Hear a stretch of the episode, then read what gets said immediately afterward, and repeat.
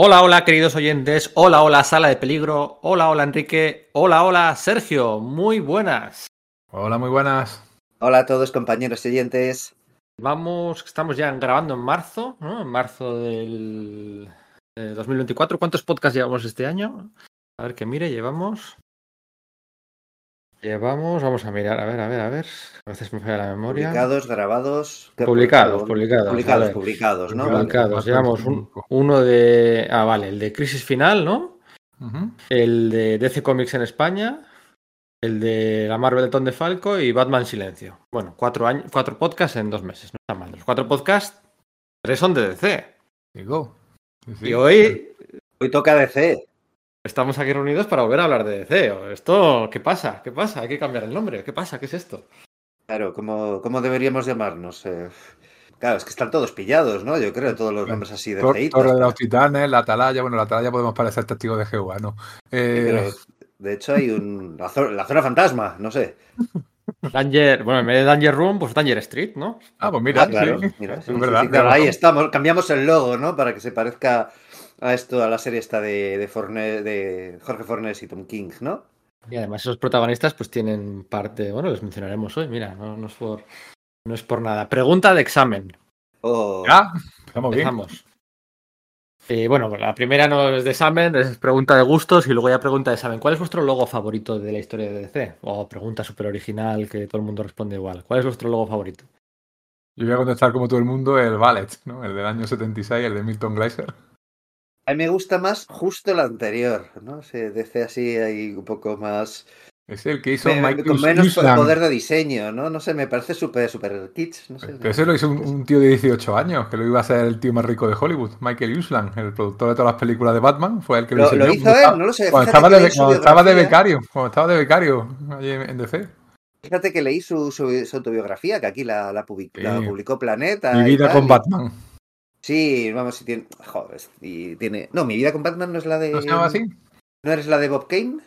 No, no hay por no, no, no lo Bah, sé. no me acuerdo. en fin, puesto la verdad igual. la leí en su día, ¿no? Y de hecho Sí. me gustó bastante, pero no recordaba este asunto del, de que él diseñase el, ese logo, vaya.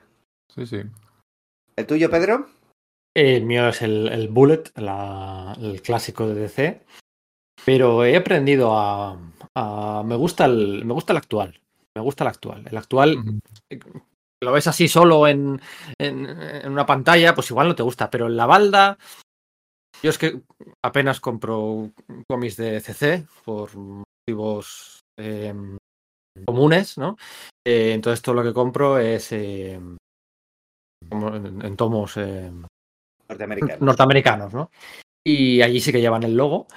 Y me gusta, me gusta cómo queda el logo en, en- en los lomos de los cómics. La verdad es que... Es que es un logo que está pensado para reducirlo bien de tamaño por el tema de las redes sociales. Por eso eliminaron el anterior, porque no se ve- notaba bien lo que era cuando lo reducía. Ese es el tema. Bueno, es que el, el anterior aquel que estaba como La pensado para- pegatina esta. El de la pegatina. eh, la pegatina Uf, muy multimedia, que queda muy bien Eso en las es. intros de, la- de los créditos, de, tal, y co- en colorines, que si amarillo de Watchmen, que si verde de tal.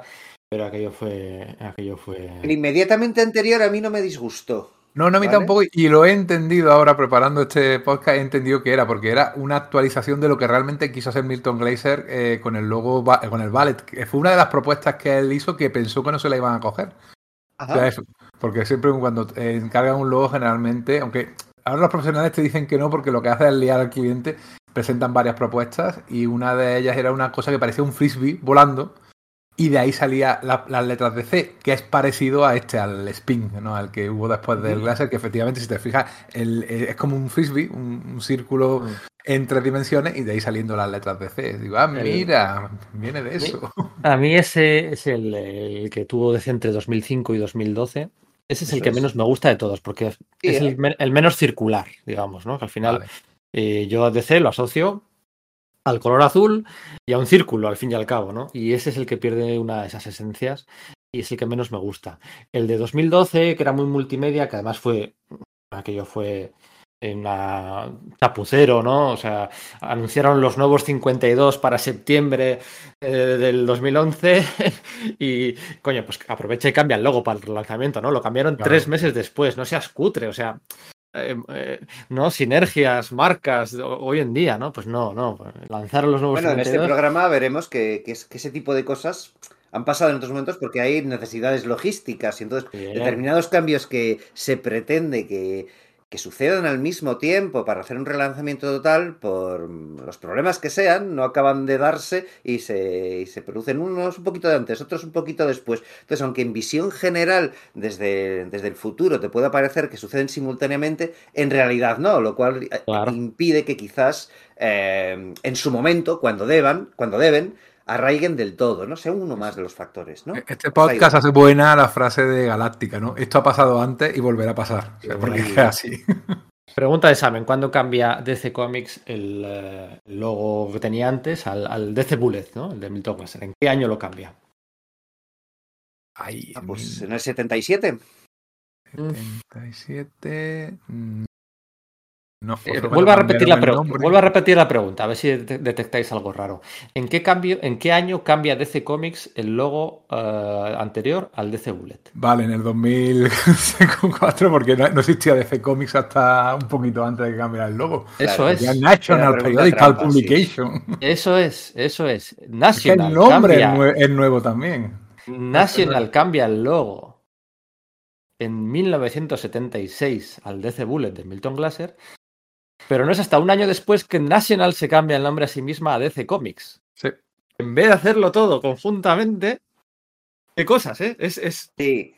las visiones desde el presente de hace 76, pues estamos hablando de mm, tranquilamente de 48 años, ¿eh? Tenemos una idea de que todo el tiempo pasado siempre fue mejor, ¿no? Otra frase muy, muy, muy usada, ¿no? Antes todo era mejor. Esa frase y la de está todo muy caro se dicen mucho. Sí, También hablaremos de eso, de está todo muy caro. y Eh, sí, es muy bien, importante. Bien, bien, bien. Y de Ahí si suben los precios, nadie más comprará cómics. Eso es. ¿Cuántas sí, veces y ha si- dicho eso? Y si ponen anuncios en Amazon Prime, me bajo porque pagar 6 euros al mes por envíos gratis y. Bueno, da igual. A lo que vamos, a lo que vamos. En 1976, National cambia el logo al DC Bullet. ¡Oh, qué bien! Nos vamos a comer a Marvel.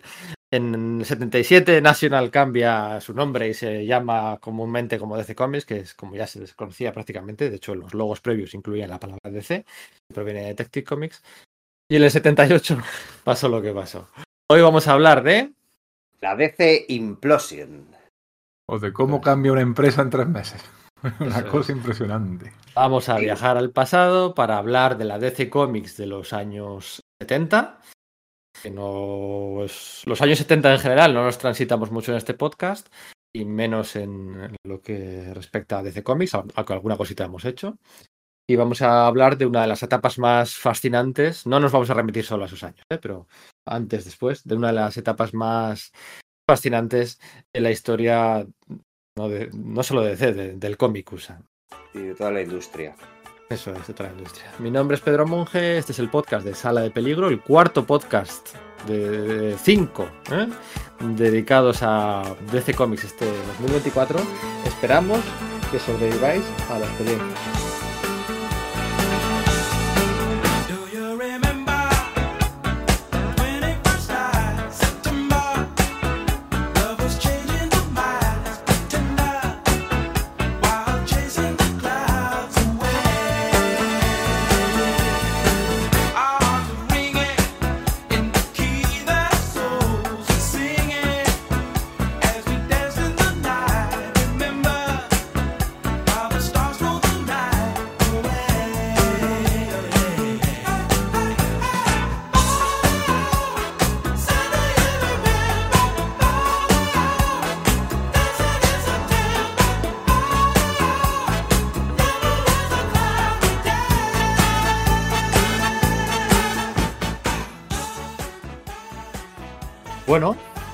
Ya comentasteis algunas cositas de aquellos años de DC en el podcast que hicisteis vosotros dos eh, sobre la historia de DC Comics en España, Warlord, que si eh, la Legión de Superhéroes, que si tal. Em, ¿Qué, qué os recuerdan los 70 para DC? ¿Qué supusieron los 70 para DC? Porque son años, si echamos la vista un poco más atrás, son el 76, pero si echamos la vista más atrás, cambios editoriales, eh, intentar replicar la fórmula Marvel, eh, bueno, no, realmente no tenían ganas de intentar replicarla, ¿no? Intentar replicar el éxito de Marvel, eso sí, en la fórmula. eh, bueno, pues se reían bastante de la fórmula. De los primeros años, pues evidentemente se recuerda mucho a Jack Kirby, ¿no? Del primer lustro de aquellos años. Aquí, claro, publicaciones de aquella época mm, recientes, pues digamos que no hay muchas, ¿no? Eh, para quien siga, para quien siga la actualidad solo eh, en base a las publicaciones que se hacen en España. Han publicado cositas de, de- de Kirby, ¿no? Evidentemente, como no, aunque costó. Ha publicado algo de Flash, me parece, no sé si ya de Flash de los años Sí, 80. pero yo creo que es ya de los. Es del Porque- 78, yo creo con- recor- me parece recordar que lo que se ha publicado además es lo de la muerte de Iris Allen, que es eh, o durante la implosión o posterior, ¿no? Pues con Ailey Saibyuk y, y- y Sí, historias. y hablando de Saviuk, también lo de Saviuk y Mike Grell con Green Lantern Green Arrow, que también viene a corresponder más bien a, a ese periodo de final de los años 70. Eso es, se ha publicado poco de, de aquellos años y bueno, pues, eh, pues ¿qué es para vosotros los años 70 antes de la implosión? Michael Golden, eh, Walter Simonson, eh, la boda de la Legión, eh, ¿qué- qué- qué- o más atrás, ¿no? Yendo más atrás, evidentemente. La cosa del pantano de, de Bernie Wrightson y Len Wein, por ejemplo. Batman de Marcha Royals, Steve Englehart. Eh, la ira del espectro, bueno, el, el espectro, ¿no? Quiero decir, la ira del espectro es como se le ha llamado retroactivamente a la etapa de Michael Fleischer y Jim Aparo.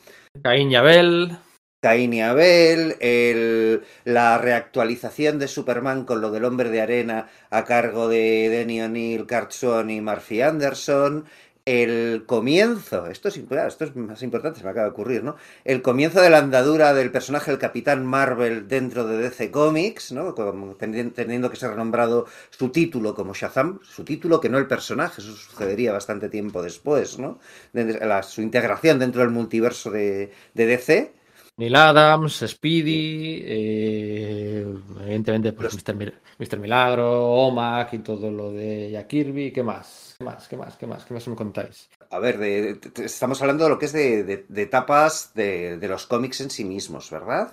Sí, sí, sí. el- Bueno, la- pues la- de la Sociedad Secreta de los, de los Supervillanos, que es un título que aquí no se ha visto y que es de los pocos que abundó en jugar con el, con el universo ficticio de DC como algo interconectado, ¿vale? No sé que la recordemos, siempre lo decimos aquí en los podcasts de Sala de Peligros, hasta determinado punto, y aquí es donde eso se, se rompe, en, en esa segunda mitad de los años 70, las oficinas de DC Comics eran un reino de ta- taifas editoriales, ¿no? Cada, cada grupo de colecciones tenía un editor y eran bastante impermeables entre ellos. Las interrelaciones de los personajes en un mismo telón de fondo ficticio eran bastante mínimas, a pesar de que existiese un título como la Liga de la Justicia, que obviamente por idiosincrasia propia indicaba que eso debía ser así en ese mundo, ¿no? Eh, con Sociedad Secreta de, de los Supervillanos eso cambia, y, y el- y- a partir del año 76, cuando con la ascensión de Janet Kahn al, al puesto, con el puesto de publisher de DC, dirigiendo el, el destino de la compañía, eso también, esos muros también se vendrían abajo, ¿no? Bueno, perdón, todo esto para hablar de Sociedad Secreta de los Supervillanos, básicamente porque sale el Capitán Sí, Cometa, sí, que no, ser que- el único fan en España del Capitán Cometa. Hay que hablar de, de, de- de Janet Kahn, hay que hablar de Carmine Infantino, hay que hablar de, también de muchos editores que irán saliendo los, los nombres inevitablemente, ¿no? De, de Denis O'Neill, de, de un jovencísimo y despechado eh, Gary Conway que pasaba por allí, hay que hablar de, bueno, pues de, de mucho talento. Que- El Superman eh, es, es, eh, del, perdón, del especial Superman Spider-Man, ¿no? Que es el de, el de Muhammad Ali, los, los Sí, tres Uris pero- estos. Pero eso ya es en el 77, 76. eh, Sí, puede que sea 77. Ya es en los años- 78. Eso es, ya sé los años de la eh, del- de, lo que vamos a hablar luego, ¿no? De la impresión, ¿no? O sea, Vale, pues diré entonces, me remitiré solamente a, los, a las ediciones Treasury. Obviamente aquí eso no lo sabemos tanto, excepto por porque Ediciones Bruguera hizo algo por el estilo, aunque menor tamaño, pero en Estados Unidos los, eh, aparecieron estos TVOs a mucho mayor tamaño, con alguna historia especial, con nuevas portadas, y que también solían contener reediciones incluso de la Golden Age, ¿no? que es algo que, que fue una, el- la- los años 70, fue una forma en la que muchos lectores jóvenes descubrieron la- los cómics de los años 40 que de otro modo no, habrían, no habían sido publicados. James Robinson, por ejemplo, que, el, el guionista que firmó la miniserie de la Golden Age y después Starman, declara que él conoció a todos esos personajes, a Johnny Quick, a Robotman, al Hawkman de la Golden Age, etcétera, a través de esas reediciones. Eso también cimentó de alguna forma cosas que sucedieron luego y fueron importantes, ¿no?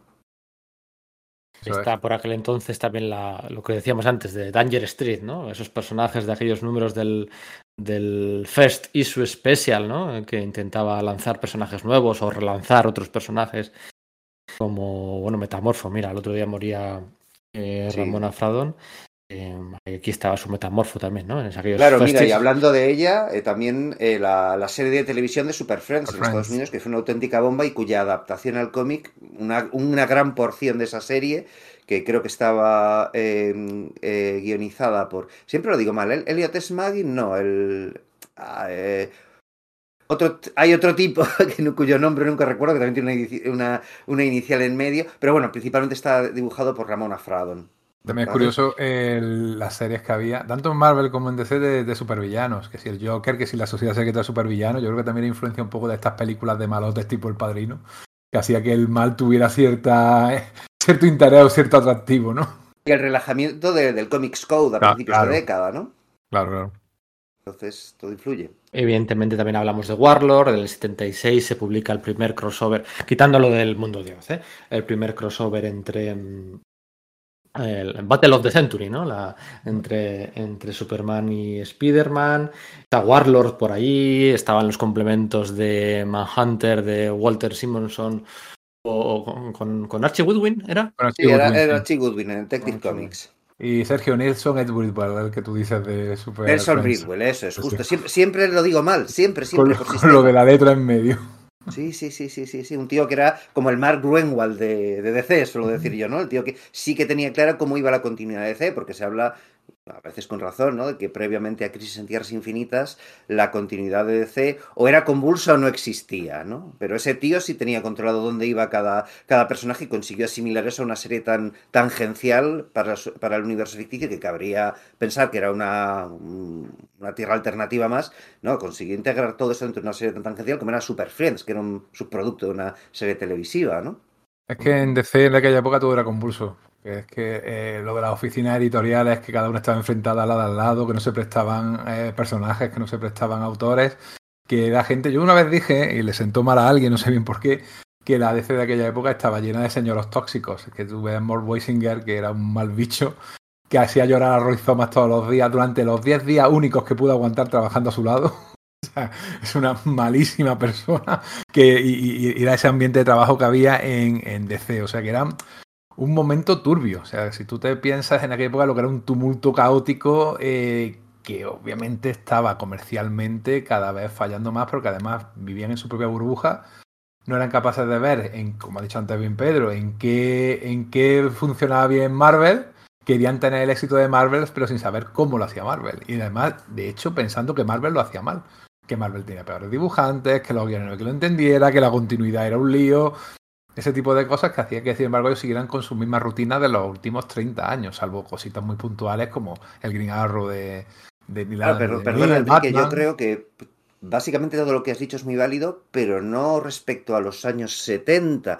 Es ver, en los eh, años 60 y esto es cierto. precisamente en los 70 cuando empieza a cambiar eso, ¿no? Eso es, pero eh, todavía estamos viendo los últimos coletazos de esa época. O sea, Mort se acababa de jubilar, Julius Schwartz seguía por allí, aunque era un poco más... También era muy puñetero, pero era un poquito Sí, sí, más... también tenía eso aquel. Y Carmen. Infantino, que era, por cierto, el Salieri de los cómics de los años 60, en mi opinión. O sea, si no llegaba en Jack Kirby, yo creo que ahora mismo diríamos que Carmen Infantino sería el autor que todo el mundo recordaría como dibujante, porque redefinió un montón de cosas en DC y era un magnífico eh, dibujante. Mm, como editor también tenía lo suyo. Era un tío que iba siempre insultando por delante, que la presión le podía, que incluso tenía ciertos problemas de alcoholismo. O sea, era una, una sucesión de, elementos que hacían que aquello no acabara de funcionar bien.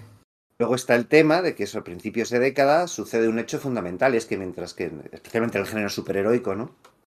DC National era la editorial más importante del mercado norteamericano. En 1972 eh, Marvel le hace el sorpaso, ¿no? Siempre contamos la historia, recordemos, Martin Goodman decide subir el precio de, de- sus tebeos, le siguen detrás también DC y el resto de editoriales, y un mes después Martin Goodman lo vuelve a lo vuelve a bajar revierte al... Bueno, sube el precio de los tebeos y el número de páginas de los cómics. Esto, esto es- del precio de los tebeos y el número de páginas será algo de lo que hablemos bastante a lo largo de las siguientes horas, ¿no? Eh, en, ese, en ese momento en el que en 1972 Goodman hace, eh, toma esa medida, durante un mes los TVOs Marvel aparecen con mayor número de páginas y mayor precio, luego lo revierte al mes siguiente de forma que vuelve al mismo número de páginas y con un precio ligeramente superior.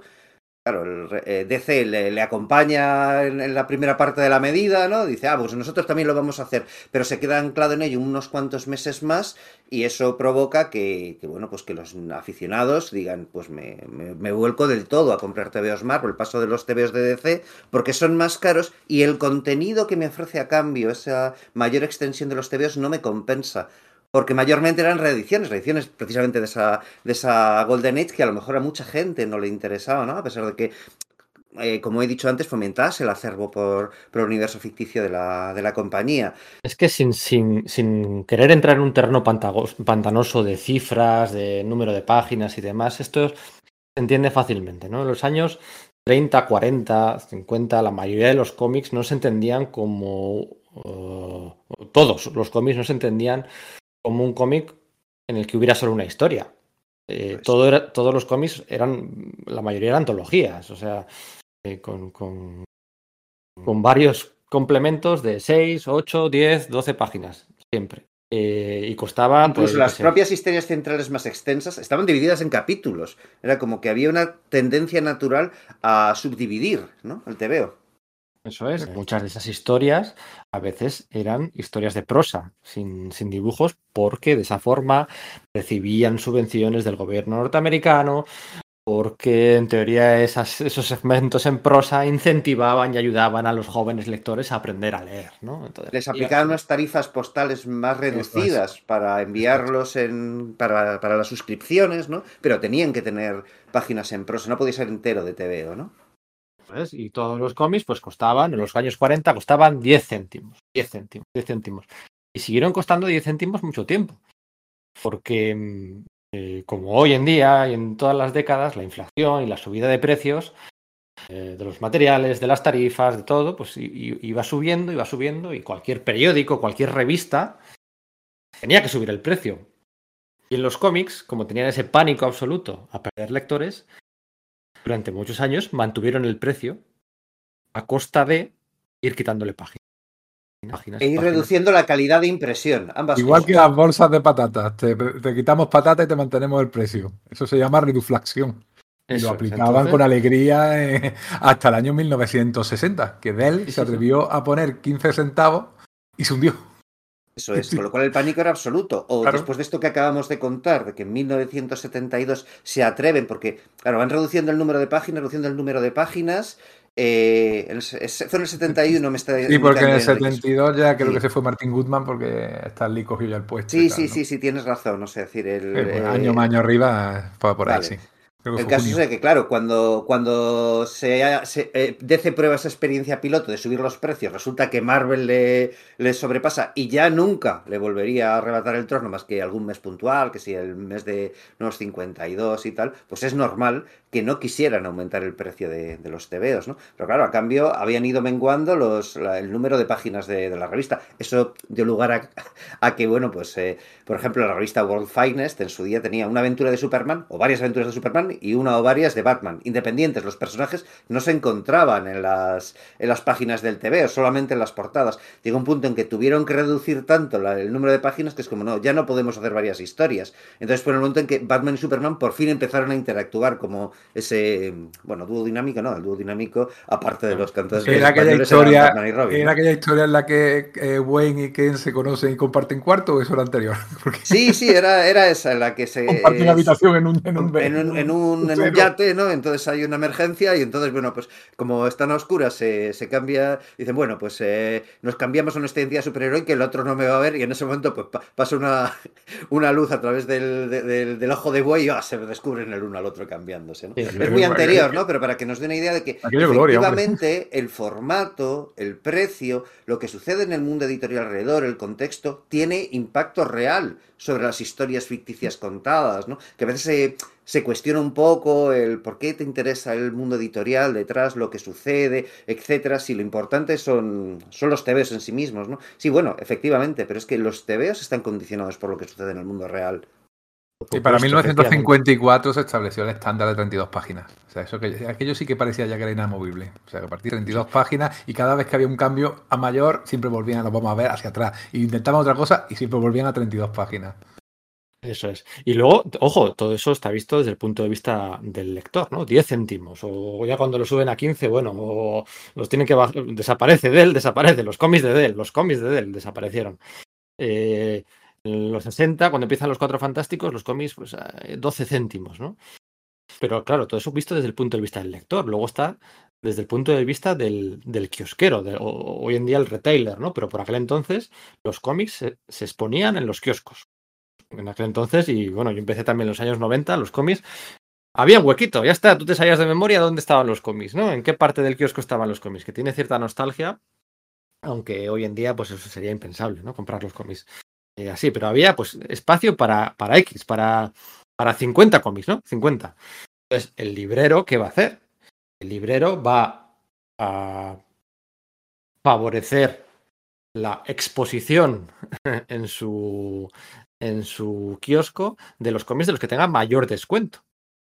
Entonces, evidentemente, si un niño ya va a dudar entre comprarse un cómic de 10 céntimos y uno de 12, o uno de 12 y uno de 15, si ya duda, ¿no? Si va a tirar al niño, niños, niños de 10 años, de, de 8, de 12, si ya va a dudar. Eran el público objetivo, recordemos, o sea, en- estamos hablando de años en los que era mayoritariamente el público objetivo sin ningún tipo de duda y que el kiosco era prácticamente, prácticamente, ojo que ahí está la, diferencia, el punto de distribución de los TVOs. Las librerías especializadas empiezan en los años eh, a- en los años 70 representando como un 1% de la, de la, de la distribución de, de los cómics y es verdad que no paran de aumentar, pero para finales de los años 70 están en el 10%. Luego eso cambiaría Sí. espectacularmente, ¿no? Pero, pero lo que estamos hablando de los 40, 50, 60 y buena parte de los 70, el kiosco era el principal canal y el segundo canal de venta era la venta mm, directa postal. O sea, todo- todos esos, esos cómics que hemos leído que tenían el,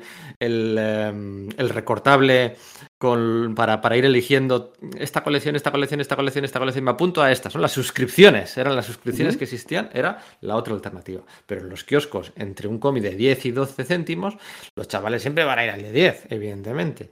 Pero si es que además el- el- la editorial le ofrece mayor descuento, mayor beneficio, pues en vez de, de- de- el, el de 12, imagínate que el, el kiosquero saca 4 céntimos. Pero si el de 10 saca 5 céntimos, pues No, co- no. coño, el kiosquero va...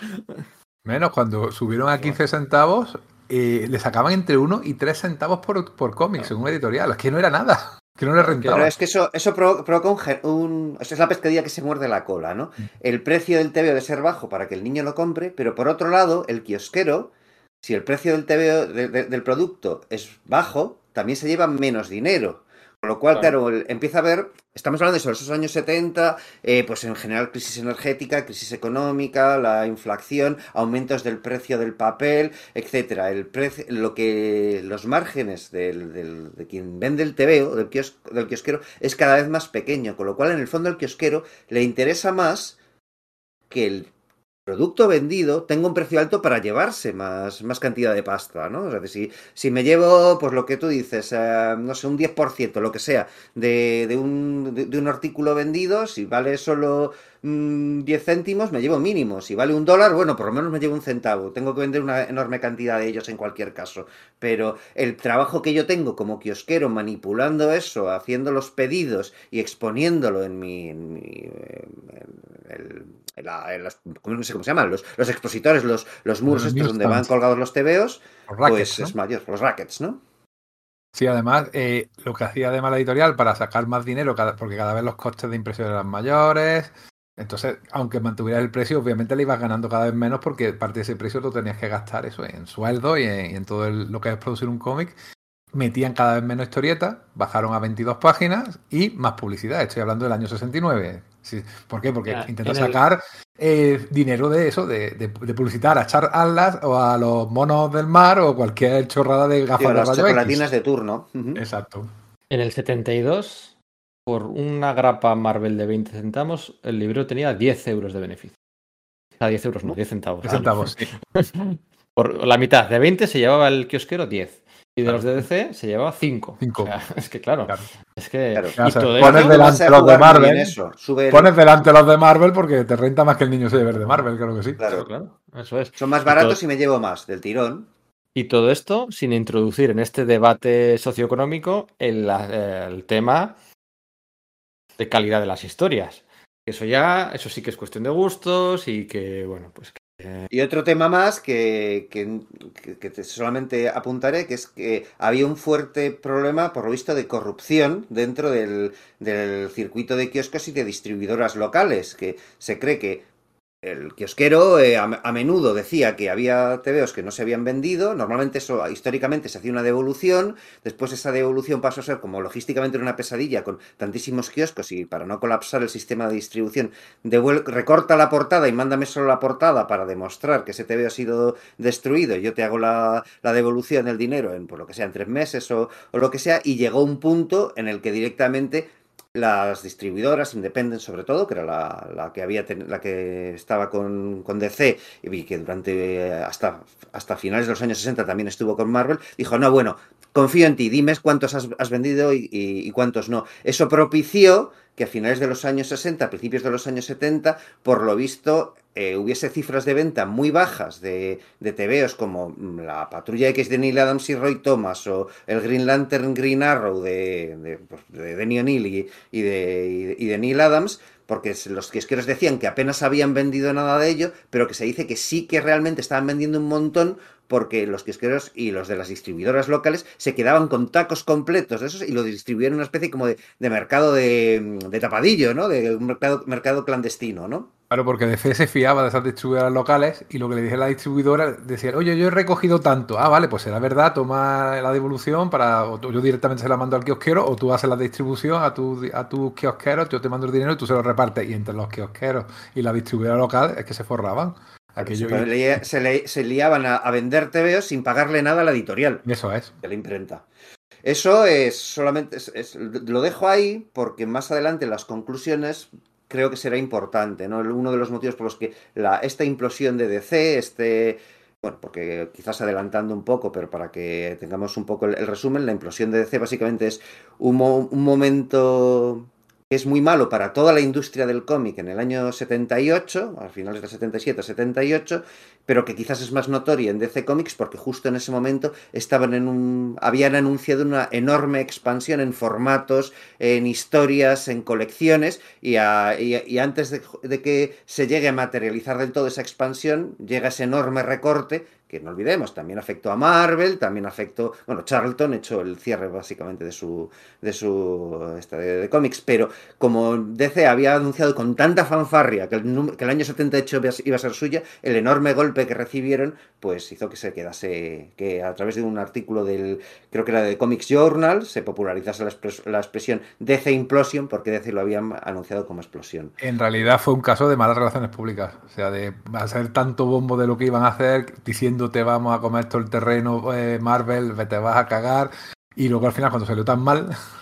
Ahí el héroe de la historia, que no lo hemos nombrado, es Mike Gould, Sí, que fue una figura nueva que había creado, ahora hablaremos también de Enes Kant, eh, cuando llegó a DC, modernizando un poco la estructura, metió a alguien que hacía de relación con los medios, una especie de jefe de prensa, eh, algo similar que no tenía DC para un poco eh, contactar eso con los medios especializados y también con el cada vez más eh, prolífico eh, mundillo de los fanzines. Entonces era, eh, él tuvo que capear tormentas, no de nieve, sino tormentas mediáticas, intentar eh, dar explicaciones, decir una cosa y al mes tenés que de- de- desdecirse e intentar explicar por qué había dicho otra cosa. Eh, se le ocurrió Habla- habla- bien. ¿eh? hablamos, hablamos de Mike Gold, el que sería luego De el mandamás de First Comics. eh.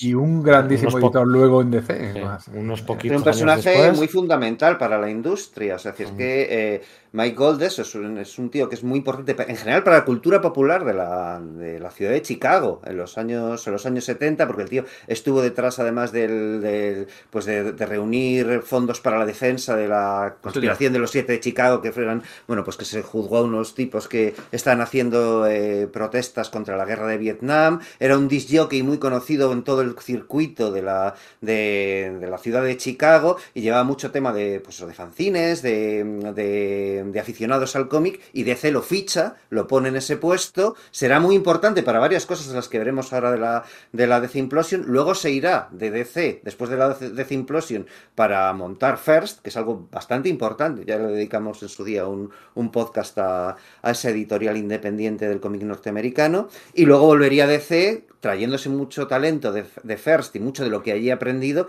y siendo capital en esa DC dorada de, de- la que siempre se habla, ¿no? Post-crisis de la segunda mitad de los años 80. Mike Gold, Mike Gold va a ser también muy importante aquí en, en esta DC Implosion. Estamos en un contexto de crisis general, ¿eh? O sea que eso le iba, le iba mal a Marvel, le iba mal a DC, le iba mal a todas las editoriales por un montón de circunstancias, por cambio de gustos, por temas económicos de, de costes de, de realización de los cómics. En el año 73 DC sacó 402 TVOs y en el 74 sacó 296 publicaciones. O sea, rebajó casi un 25% su, su publicación. De Marvel tres cuartos de lo mismo. O sea que estaba mal la cosa para todo el mundo. Estaba todo muy mal, muy mal, muy mal. Pero bueno, empezaban a salir las primeras convenciones de cómics, el mercado directo empezaba a dar los primeros pasitos y todo eso cambiaría en los 80. Luego también de fondo está todo el tema de derechos de autor. Y ya hicimos un podcast Sí. sobre todo, por ejemplo, de, de Atlas, ¿no? Que convergen también en estos años. Auge y caída efímera de Atlas. Convergen muchas cosas, ¿no? Pero bueno, por situarnos, 1976 se publica, eh, después de recibir un informe de ventas de que aquí había bajado un 30% las ventas respecto al año pasado, y a pesar de que se publica el especial eh, Superman contra Amazing Spider-Man, eh, mira, esto lo vamos a ver quién se le va a decir. ¿eh? Desde que dijimos que íbamos a hacer este podcast, se ha anunciado la reedición de, de los cómics de Marvel contra DC. Y, No de todos. No de todos, y bueno, ya ha muerto Ramona. Bueno, da igual. Em, en 1976, después de preparar este crossover con, con Marvel, tal, no sé qué, Carmina Infantino decía, venga, yo voy a remontar. Bueno, un día le llaman y le despiden.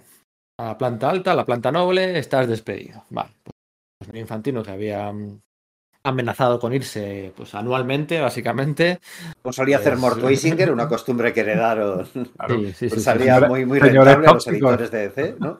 Eso es. eh, eh, cerró la puerta por fuera y. Es que y tenía en- unos, unos huevazos. Es que de esa conversación que tuvo con los, con los gerifaltes de Jay Emmett, y no me acuerdo cuál era el otro de, de Warner, ¿no? que controlaban DC, le decían, oye, que has perdido un millón de dólares el año pasado. Y dice, no, pero Marvel ha perdido dos. O sea, Mm. ¿qué respuesta es esa, tío? Vamos a ver. Es que al otro le va peor, ¿vale? ¿Y qué? Pero a ti te va mal, así que venga, a la calle. De hecho, él decía unos días antes, aunque es verdad que había estado de gira y volvía, volvía a esa gira de presentación del especial de, de Superman Spider-Man, eh, decía que iba a despedir a él al, a- al 40% de la, de- del staff. Lo decía de broma, pero algunos lo miraban diciendo, verás tú, verás tú. Y al Sí, final y salió por la tenía calle muchas ganas a, a Vince Coletta y claro, Sí. cuando cogen y despiden a, a le, le- le llaman a la planta de arriba, es viene Carmina Infantino, baja y dice, no, que me largo y que no vuelvo a pisar estas oficinas nunca, ¿no? Luego sale otro ascensor y sale Carmina Infanti- Infantino y dice, ja, eh, perdón, sale Vince Vince Coletta y dice, ja, lo he conseguido, he movido mis influencias, porque ellos, ya sabéis, Vince Coletta siempre decía que estaba muy relacionado, incluido con el mundo de la mafia, y que había sido él el que había conseguido eh, echar a Carmina Infantino, porque El, no... el no- otro día lo flipé mucho porque mirando un poquito de mis coletas resulta que tenía un negocio de, po- de de comida basada en pollo, ¿Ah, sí? para blanquear dinero para la mafia. Es que me acordé de, Mira, de- no sabía. de los pollos hermanos. Que- era, un personaje, era un elemento imp- curioso y cómo se, se apañó para estar en estos años en todo lo alto de la cadena trófica de DC. Sí, porque eso lo mencionamos ahora y ahora mismo va a empezar a ser muy importante en el momento en que Carmina Infantino cae de la cúpula directiva de, de DC. Digamos que le tenía hambre a Carmen Infantino, entre otras cosas, porque le, le despidió de entintador de Jack Kirby. A petición de Jack Kirby y Jack Sí. Kirby influenciado a su vez por sus asistentes, entre ellos Mark Evanier, que le decían, porque Jack Kirby no veía las cosas cuando se publicaban, no, no, no ojeaba sus propios cómics, los producía y, hacia adelante. Le decían, oye, mira, compara el original con, con lo que te ha eh, Coleta, que faltan la mitad de los personajes de fondo, se comió un montón de líneas, no hay fondos muchas veces para entintar rápido y cobrar lo mismo que un Mike Rogers o que en su momento un, un- cualquier entintador que, que te que tuvieras, ¿no? Un Joycino, o cualquier entintador que tuvieras en, en tu momento, oye, y dijo, oye, pues es verdad, ya se lo dijeron a, a Infantino, Infantino se dio cuenta, o sea, señal de lo poco que controlaban la Bueno, producción pero no solo ¿eh? eso, sino que se cree que es Vince Coletta quien le pasaba la información a Marvel de lo que También. estaba haciendo Kirby en DC. Además, Sí, sí, sí. que era todo tela, ¿eh? Es que hay muchas historias que contar. Hay un, es que hay, es- hay un momento. Hay un momento en la historia ahí que la gente no, no lo sabe. Hay un momento en el que Steve Ditko y Jack Kirby están trabajando para, para DC a la vez. O sea, eso, o sea, es que eso. Pero no se consigue. eh, Acumular masa crítica, ¿no? Claro, o sea, Ditko y Kirby a la vez, o sea, solo por eso, pero no, no, acaba, no acaba de funcionar. El 76, bueno, eso, el 76, se publica el especial de Spider-Man contra, contra Superman, se publica, se estaba publicando por aquel entonces una de las series, mira, si yo fuera editor de DC en España, mañana la primera serie que publicaría sería el, el Richard Dragon de Denny O'Neill. A mí Es una serie que me encanta. Sí, ¿eh? no, a mí me gusta un que montón, pero que me ha, me, me- me ha Y publicaría, que el, publicaría A mí el- toda la el- frase me ha hecho gracia, no voy a decir más nada. Publicaría el original y el que, y creo que está inédito, el, el que hizo Scott McDaniel hace unos, unos años también, que me chifla ahí con esos combates de, de luchadores. de- bueno, da igual. Al hilo, de Carmina Infantino despedido y en su lugar, la gente se piensa que en su lugar eh, es Janet Ken. Bueno, es Janet Ken y Sol Harrison, ¿vale? No, no es un cambio de cromos como tal uno por otro. Esto es como cuando despiden a Jim Shooter, que sí, entra Tom DeFalco, pero no tiene exactamente los mismos, eh, la misma jurisdicción, ¿no? Era Janet Kahn y Sal Harrison, Harrison que no se llevaban muy bien. Sol Em, Harrison. ¿eh? Sol Harrison. Sí, sí, Sol Harrison. Sol He Harrison. entendido Sal, perdona, nada, se me ha pirado. Mm. Sí, Sol Harrison, que no se llevaban nada bien. Pero bueno, aún así, Janet Kahn consiguió meter a, a su gente, a, a gente joven, básicamente, ¿no? A Paul Levitz, Vince Coletta, Joe Orlando, bueno, hay gente, gente que serían serían súper importantes para, para ese punto de inflexión en la historia de DC. Y, y, bueno, es, es la propia Janet Kahn la que tenía el contacto con, con, con Milton Glaser. O sea, es ella la que, la que de su trabajo en revistas infantiles, en porque ella ficha con 28 años en, en DC, Sí. ¿eh? 28 años. Ya venía eso de un mundo, del mundo editorial, digamos, más, más habitual, el de revistas infantiles, el de los libros y tal. Y cuando llega se encuentra con, con que en el mercado del cómic algunas cosas que ya daba como por supuesto, en plan los royalties, etcétera, o la devolución de originales, eso no está implantado. De hecho, Carmina Infantino había empezado a implantar ya esa, esa medida, la devolución de originales, porque se había encontrado con un marrón. Es que eh, Dave Cockrum, para la Legión- esto lo comentamos en el podcast de la Legión de Superhéroes, pide los, los originales de las páginas de cómics no se devolvían, ¿vale? Y punto, en, hasta 1975-76.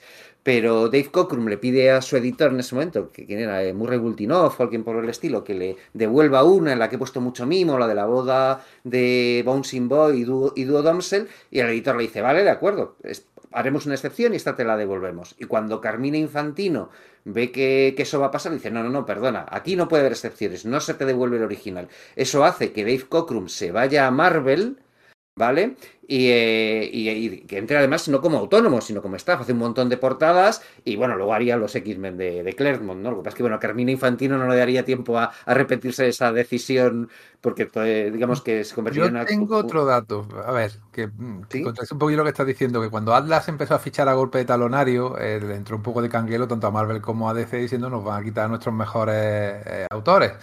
Y Infantino empezó a crear un contrato en exclusiva que daba más dinero, que daba devolución de originales y royalties. Fue, pero fue posterior a que se fuera Cockrum, a esto que estás contando. O sea que algo se intentó hacer. Sí, un eso es. Lo que pasa es que creo que las medidas no, no, no entran en vigor hasta que entra eh, eh, Khan, si, Vale. no me, si no me equivoco. Claro, claro, es que no coinciden las el fechas. contrato, pero Eso. no lo aplicaron. Vale, Eso, vale, a mí no vale. me, no me coinciden las fechas porque cuando Sí. Carmina Infantino está fuera, justo justo es cuando empieza Atlas. Yo creo que Carmina Infantino ya ofreció esos contratos en, de- que consistían básicamente en si trabajas con nosotros y con Marvel te pagamos X, si trabajas solo con nosotros te pagamos eh, X plus. Pero, pero y bueno, le tienes salió... seguro, etcétera. Luego esas, eh, eh, esas medidas terminarían de ser implantadas del todo por, por Janet Kahn y subiéndolas. De hecho, bueno, Will Eisner cuenta ¿no? que, que eso, que a mediados de los 70, en un momento dado, no sé hasta qué punto es cierto o no, ¿no? Pero Will Eisner cuenta que, le, que tiene en un momento dado una reunión con, con Stan Lee y con otro alto ejecutivo de, de Marvel, ¿no? De, bueno, de Candence en ese momento, ¿no? Porque se está pensando Stan Lee en dejar su puesto de, de publisher para dedicarse a las cosas a las que dedicaría luego en los años 80 y está buscando un sustituto para no tener solo a Roy Thomas, ¿no? Entonces dice, ah, pues llamamos a Will Eisner, que estaba súper desconectado del mundo del cómic en ese momento, ¿no? Estaba solamente asistiendo a las reediciones de su Spirit en, eh, por parte de Warren, ¿no? Entonces llegan a la reunión y le dicen, bueno, ¿qué harías? ¿Qué sería lo primero que harías si fueses el, el publisher de Marvel? Y dice Will Eisner, bueno, lo primero que haría sería dar royalties a los autores. Fin de la reunión, ¿no? Eso es 1974, 1975 y muy poco después eso cambiaría. Sí. Pero eso pasa, o sea, eso pasa hoy en día. Ayer yo leía un tuit de eh, Patrick Gleason ¿Mm? que le respondía, que respondía a una típica cuenta de estas de ¿qué haría falta para, para que Marvel y DC volvieran a ser grandiosas? ¿no? Y él hacía un retweet con comentario y decía mm, eh, que Marvel y DC paguen royalty, más royalties a sus eh, autores por crear personajes nuevos. O sea, por ponía por crear nuevas IPs. Por crear nuevas Sí. IPs. Que Marvel y DC paguen roy- más royalties por crear nuevas IPs a sus, sus creadores. O sea, esta reclamación que eh, hacía Will Eisner en, en el 76 se sigue haciendo por autores hoy en día. Quizás hoy no tan enfocado a los cómics, sino se refiere seguramente a, a ese dinero que no perciben del todo eh, por, por el trasvase de esos personajes luego a, animación o películas o tal.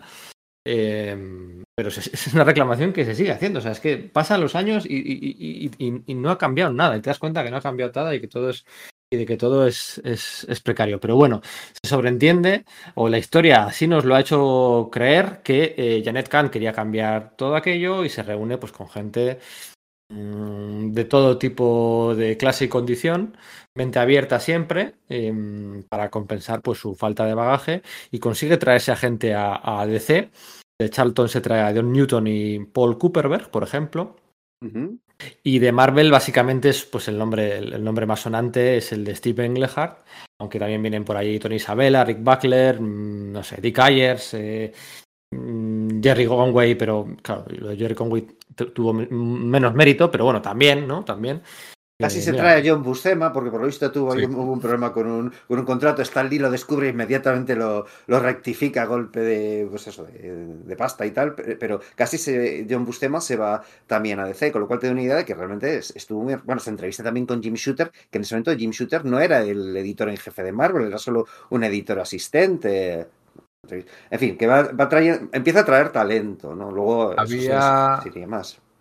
Eh, habéis comentado el hecho de que ella quería cambiar las cosas. Claro, eh, este fichaje eh, es curioso y es muy moderno en el sentido de que muchas veces las empresas buscan a alguien de fuera del, del mundillo, aunque esté más o menos relacionado, del mundillo que sea, puede ser el- la electrónica, puede ser cualquier, cualquier campo, para que intente dar algo fresco. Ella venía del campo de la edición de revistas infantiles, de hecho era una emprendedora, como diríamos hoy en día, porque había creado revistas con eh, ella y otra amiga eh, pidiendo ya sus propios préstamos, en fin, que no se estaba trabajando para nadie, sino que ella misma eh, fomentaba esas publicaciones y eso fue lo que le llamó la atención a los gerifaltes de, de DC para intentar traer a alguien muy joven, tenía 28 años y alguien que tenía eh, eso, un cero bagaje como cómic. Dice que leía, había leído de pequeña, pero bueno, había leído de pequeña lo que cualquiera podía haber leído de pequeña.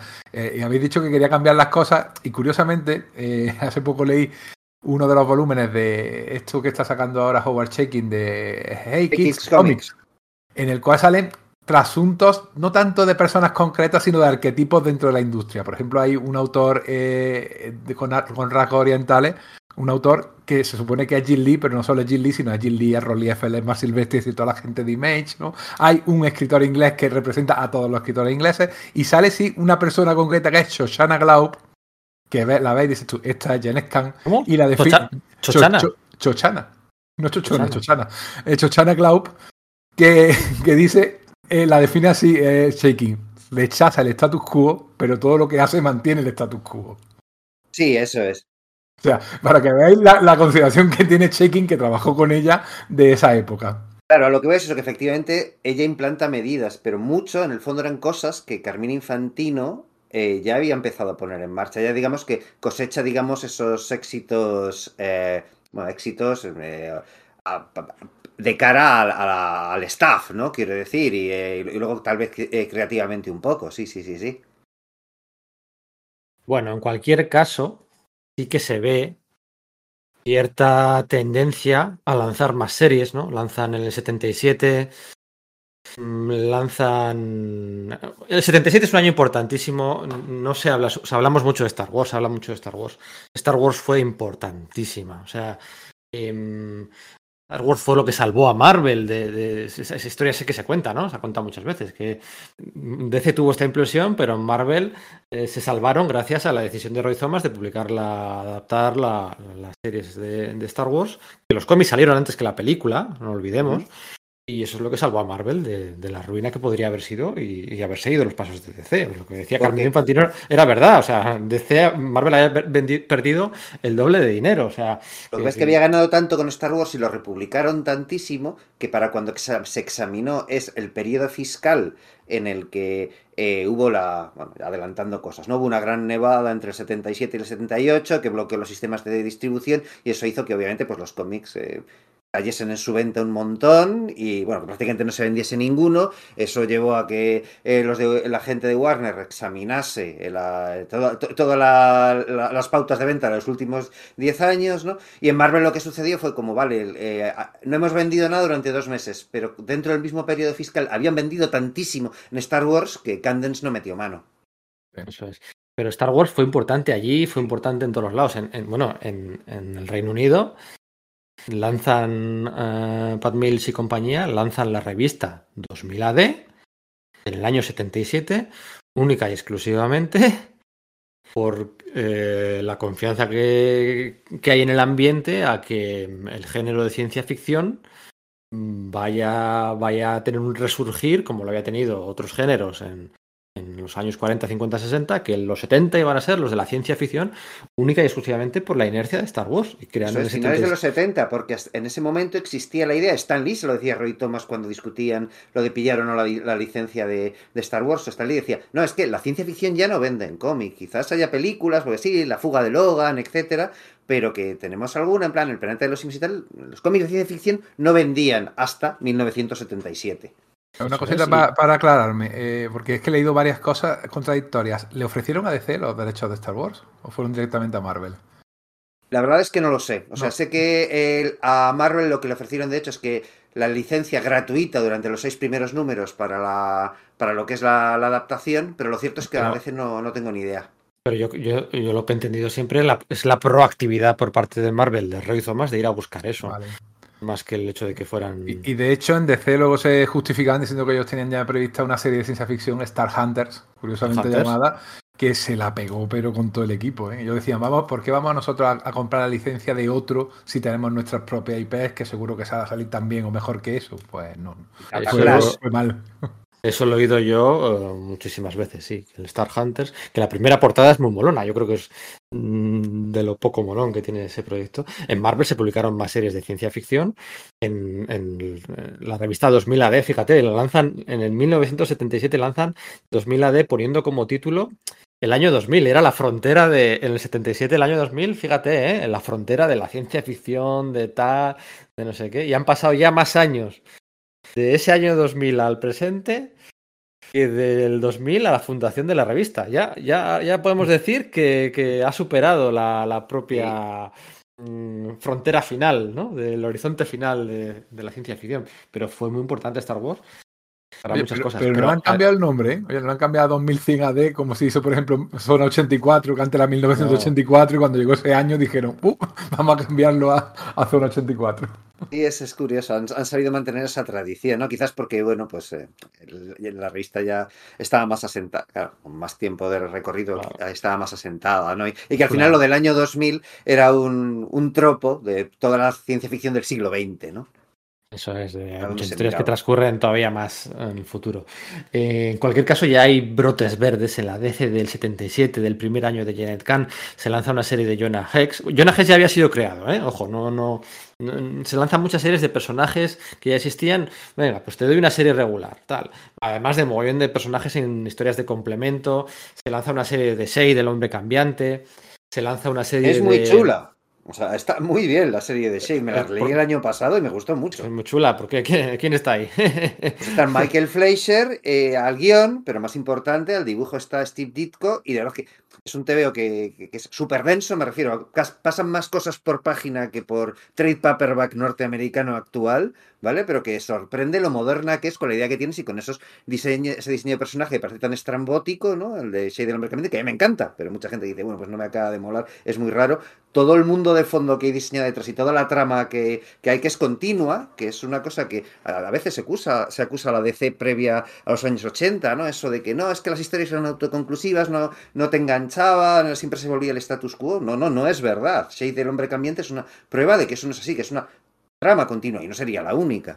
Y además tenemos una ola de Black Exploita- Exploitation, apuntándose a la moda de utilizar un montón de personajes ya de raza negra, como por ejemplo Black Bomber, que luego no sé de dónde fue, pero hablan mucho de él en todas las fuentes, pero no sé qué personaje es, Vixen, sí. Es, es- es La- Black Lightning, es que la Ah, idea ah, original- le cambiaron el nombre, vale. Claro, querían hacer un Era Tony personaje negro. ¿verdad? Entonces- Sí, no, querían hacer un personaje negro aprovechando Sí. esto de la Black Exploitation y dijeron, bueno, pues la idea, no sé, no sé quién, la, quién la planteó la original, ahora mismo no me acuerdo, eh, era que fuese una especie de Capitán Marvel Shazam, ¿no? En plan, un Vale. tío que se transformase esto. Bueno, pero la idea es que la identidad civil era que fuese un supremacista blanco que se transformase en un superhéroe negro. Entonces, cuando Tony. Isabela le tocó hacer el tío, dijo, mira... Y esto- además se llama El Bombardero Negro, que parece que lo que es un terrorista. Así es- que todo esto, mal. Esto no se, esto no se coge, no se puede coger por ningún lado. Así que bueno, con Trevor Luego Boniden, estaba- el, el autor venido de Guyana, reconvirtieron el personaje, ¿no? Bla- Bla-. Bumblebee, este personaje que luego fue de los Titanes Costa Oeste y que que querían llamarle Black Bumblebee, Black Manta, eh, Tigre de. Bronce, Tempest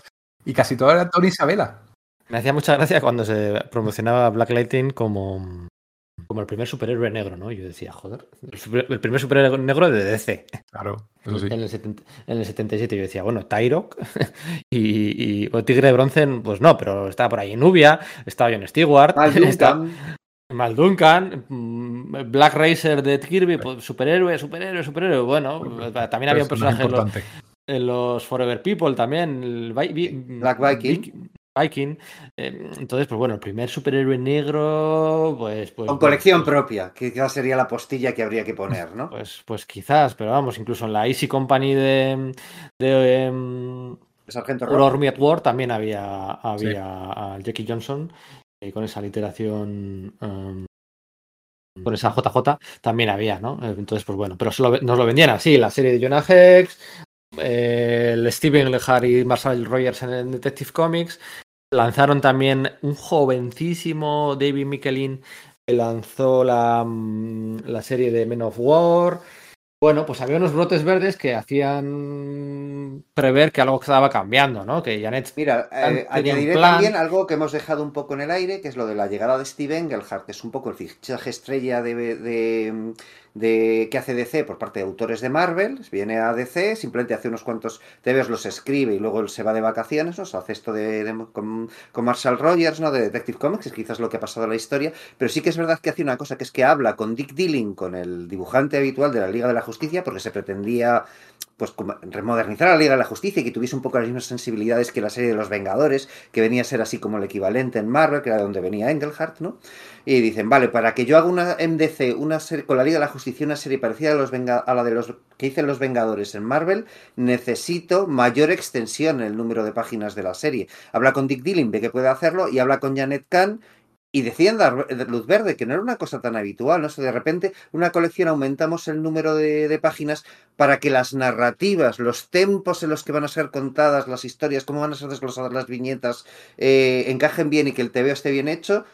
Que, es, que eh, sí que había cierta mano izquierda con el tema de, venga, pues vamos a alterar lo que es el soporte en función de las historias, ¿no? Dentro de un orden. Es que estaban con una línea también de intentar sacar revistas de 48 páginas a 30 centavos. Volvemos a las páginas y, a- y al dinero. Y dentro de eso, pues claro, lo que habíamos dicho antes, eran historias algunas originales, pero eran reimpresiones. Y dijeron estos autores, oye, ¿y por qué no aprovechamos para meter historias más grandes que llamen más la atención, que digan, oye, que casi todo es inédito?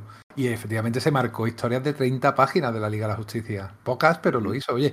Y daba más libertad. Y claro, pensando en esto, dices tú, bueno, si al final este es realmente lo que define hoy en día la novela gráfica, el hecho de poder contar con las páginas más o menos que quieras, que no tengas que circunscribirte a 17, a 22 o 25, sino pones 3, 30, 28, 29, según la historia te pida. El, el seten- el- sí, eso es. El 77 no es un mal año para DC, ¿eh? es un buen eh, creativamente. O sea, mm, a que está empezando la patrulla X de Claremont, Michelini y Bob Lighton están a punto de, de pegarla con, con, con Iron Man. Eh, Tampoco es que fuera el mejor año de Marvel, estaban ahí, ahí, ahí, ¿no? En el 77. Todavía falta un poco para lo de Iron Man, ¿eh? Para lo de Iron Man, sí, sí. la- Es de finales.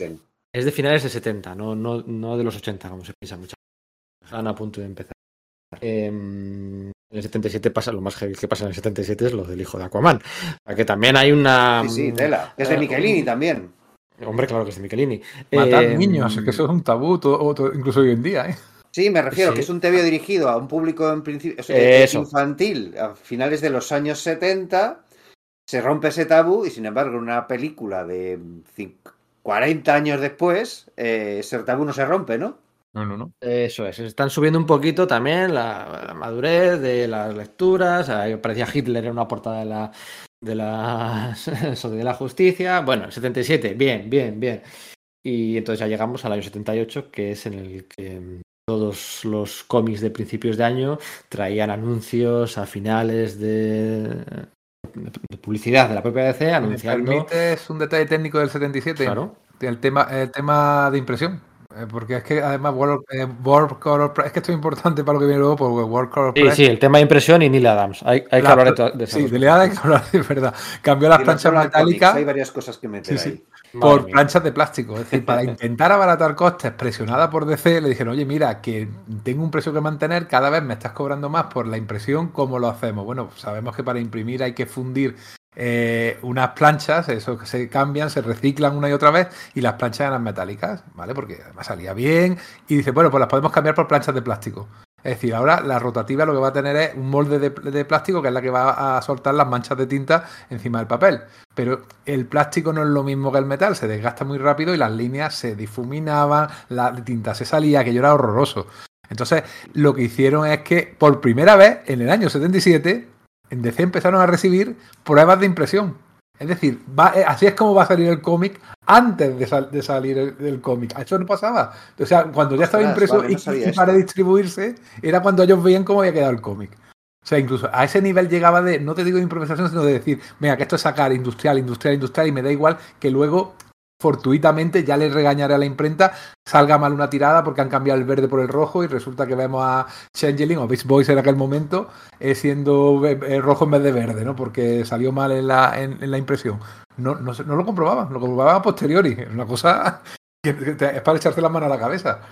Esto es muy importante porque, claro, en el momento en que reduce las, las planchas pasan a ser de plástico, la calidad de impresión se reduce tanto que se dan cuenta de, vale, es que por ahí ya no vamos a poder Eso es. acortar costes, ya nunca más, porque ya es casi legible el TVO. Con lo cual empiezan a plantearse, es que igual tenemos que ya plantearnos que habrá que aumentar el precio. Por mucho que nuestra experiencia en el año 71 eh, haya ido mal, por mucho que sea lo que queramos evitar, ¿no? O sea, decir, y había, además había pasado otra cosa también, ¿no? Que es que sí que había habido algunas experiencias por parte de DC con TVOs que costasen más. Estaban los Dollar Comics, por ejemplo, ¿no? Que eran, bueno, pues eh, eh, mayor número de páginas, menos anuncios, eh, había reimpresiones, etcétera, mayor precio, un, eran un, un poquito más altos para que resaltasen en el, en el kiosco y estaban vendiendo bien. También había algunas series, como por ejemplo la de Superboy, la Legión de Superhéroes, que costaban 60 centavos y estaban vendiendo bien. Entonces, todo eso va. El, es- ese tema de no poder recortar por un lado ya, eh, eh, ya más la calidad de impresión, con lo cual por ahí no, no recortar gastos y, la- y que, y que habrá una subida y ver que hay tebeos que son más caros, que no están funcionando mal, hacen que, que empiece el germen de una idea. Yo tengo aquí cerca, no lo tengo aquí a mano, tengo, ya quería buscarlo. El, eh, el especial de Paul Levitch y Mike Grell del el Superboy, la Legión de Superhéroes. Oh. Eh, Que, que técnicamente, ese es, o sea, el, técnicamente el título es, eh, la serie era el All New Collector's Edition. Sí. O sea, eh, que iba cambiando cada número de un contenido distinto, pero la serie era esa, ¿no? Y es un tamaño generoso que, que, pues... Treasury. en, tie- Y fíjate en tiempos de... Edición de coleccionista, ya lo estamos dirigiendo a un público muy determinado, ¿no? Entonces estamos diciendo al niño que llega con su monedita, oye, lo de las moneditas y Paul Levitt también quiero explicarlo luego porque es muy gracioso, como Paul Levitt le cambiaba los precios simplemente por el cu- cuántas monedas hacían falta para comprar un Por el cambio, ¿no? Por el cambio, como decía él. pues era un lector que ya podía permitirse tener esos 3, dólares, que era una pasta en aquel momento, ¿eh? O la boda entre Saturn Girl y, y Lightning Lad. Ese lo leímos en Bruguera. Eh, eso es. O sea, esto era. eh, no, el- aunque portada aparezca Superboy and the Legion of Superheroes, en realidad el título de la serie era, que aparecía más pequeñito, All New Collectors Edition C55. Y al mes siguiente, el All New Collectors Edition C56. Eh, ¿Qué fue? ¿El combate entre, en- Mohamed entre eh, Wonder Woman y Superman o el de, El otro. el de Superman y Spiderman? Mohamed, Ah, no, el de Mohamed Muhammad Ali, ¿qué estoy diciendo? Claro. Eso es. O sea, eh, el, el- el título, el cómic no era Superman versus Mohamed Ali, no, no, el título era All New Collectors Edition C56, que en ese número, en esa entrega, en ese mes, el, cincu- el, el número 5 era Superman contra Mohamed Ali, pero el mes anterior era Superboy contra la Legión de Superhéroes, y el mes anterior era no sé qué, y todos eran de un tamaño más generoso que en tiempos hoy en día de DC Pockets y, y, y- y verte Avengers Endgame en la pantalla de un Nokia, pues lo que molaba era eh, esto, ¿no?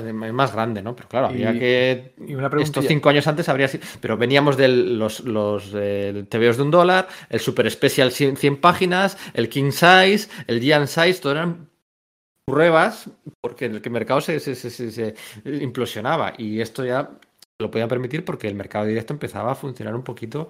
eh, pues entre todos, entre hacer las lecturas más maduras, entre que había salones del cómic, todo, todo era un, es un contexto, un contexto.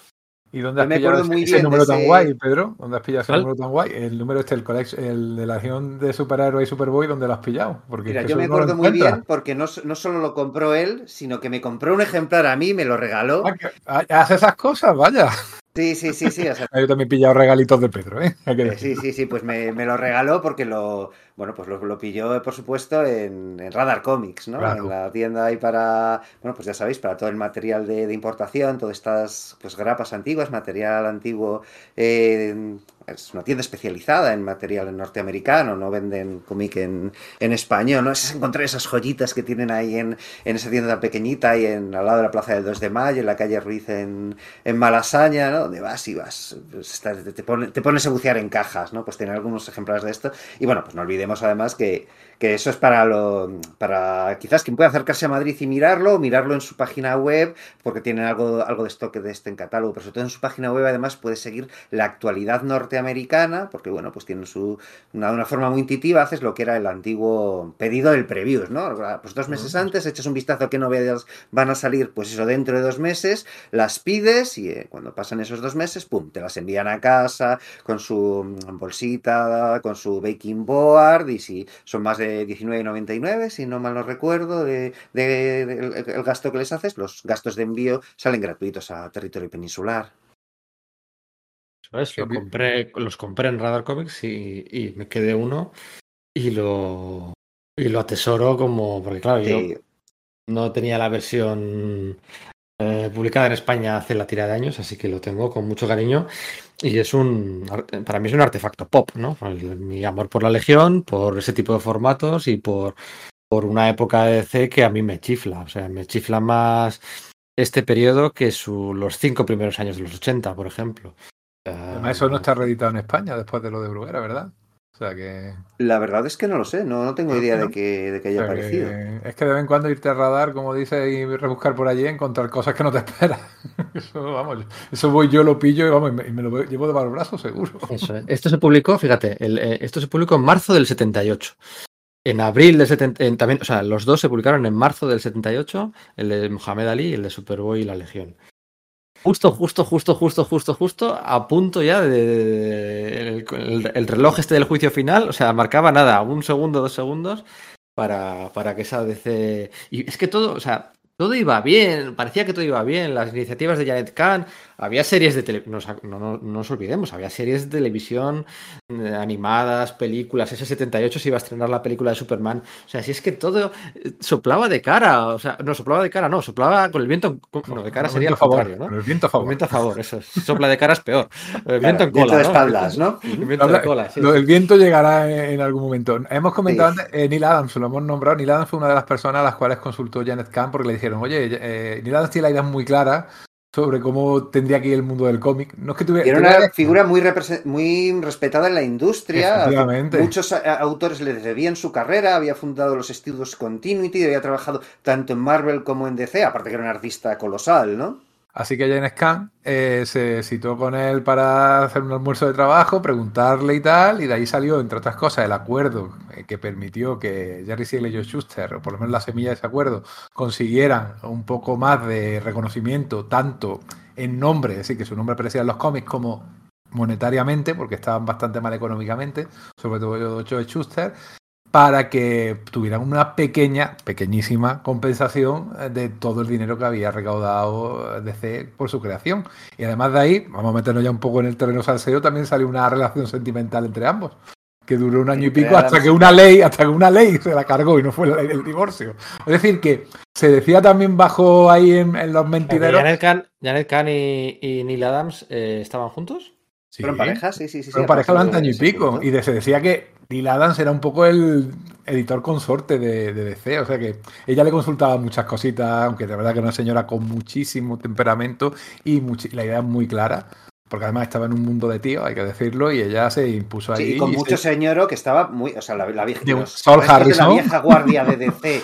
Había Harrison no la podía DC. Eran súper enemigos suyos. O sea, decir, eh, eh, yo que sé, Julie Schwartz, incluso. Bueno, con Joe Orlando sí se llevó bien, por ejemplo. Sí. Sí, sí, sí. No, y con Mick Coletta también se veía, aunque luego se arrepintió de, de contratarlo. No por nada, sino porque simplemente no hacía nada. O sea, tanto fue que cuando, lo- cuando se fue o lo despidieron, no retomó el cargo de, de- de director artístico nadie que, que ocupaba Vince Coletta, porque decían, si es que no hace falta, porque si este hombre no ha hecho nada y no nos ha hecho falta, pues no necesitamos un director artístico como si tenía Marvel en la persona de, de John Romita padre. Entonces, durante ese año, pues estuvo por ahí también Neil Adams, influyendo mucho en Hizo muchísimas decisiones. portadas de nuevo. Él se había ido de DC a principios de los, de los 70. La primera mitad de los 70 apenas ves a Neil Adams por DC. Una cosa, alguna ilustración promocional, cosas así. El, el tema pero- de Muhammad Ali, pues probablemente Eso salió es, por que es el trabajo del que más orgulloso estaba Neil Adams en toda su carrera, ¿no? Surge de esa de ese Aunque es verdad que se queja Adams. mucho de Denis O'Neill que le mandaban los guiones tarde y que tuvieron que retrasar más de lo que esperaban, porque eso esperaban que saliera en el 77 y acabó saliendo en el 78, que saliera antes por, por retrasos en el guion según Neil Adams. ¿no? Ahí Sí, ya- bueno, esos es retrasos quien lo cuente. propiciaron que, que el TVO salió cuando, cuando Muhammad Ali ya había perdido el título de campeón. Efectivamente.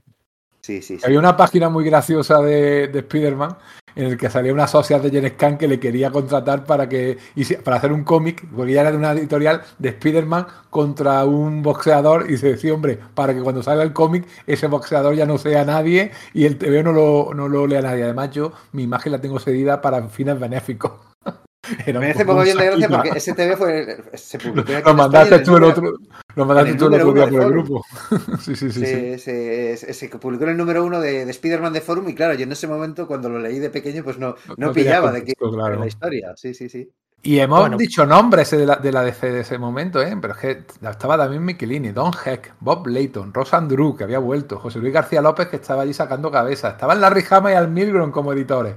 Sí, acabaron los últimos. Eh, Jim Roger Starlin, Tom- Tom DeFalco también estuvo ahí haciendo cositas, Bob McLeod, Michael Gordon, Steve Gerber, Len Wayne, lo de Len Wayne también hay que contarlo, porque Len Wayne estaba trabajando para Marvel, quería trabajar para DC, porque creo que tomó Batman fue de, de cuando Steve Englehart la dejó, no me acuerdo, creo que era de una serie de Steve Sí. Englehart, que no sé si sería Batman. Pero resulta que él quería trabajar para las editoriales y a ninguna le hacía gracia. Querían tener los artistas en exclusiva, aunque no hubiera contrato en exclusiva. Entonces la solución a la que llegaron fue, sí, puedes eh, trabajar, le dijo Marvel, para DC, pero bajo seudónimo. O sea, no que aparezca el nombre de Len Wayne, que quieras que no era un guionista, quizás de los más importantes, si no más importante de los años 70. Hombre, en y mi que opinión, a mí me gusta muchísimo. director editorial de, de Marvel. Claro, y además encima de eso, o sea que eh, era un poco una situación que no le gustaba a nadie. O sea, es decir, vamos a ver, mm, te contratamos porque eres un gran guionista, pero tienes nombre, pero no puede salir tu nombre, y los otros, estás ahora con media cabeza pensando en DC y no estás dedicando el 100% de tu energía a Marvel. Al final la decisión fue con el tiempo irse a, DC, que también cuando llegó Jim Shooter no le hizo mucha gracia tampoco a lo que, a lo que he leído.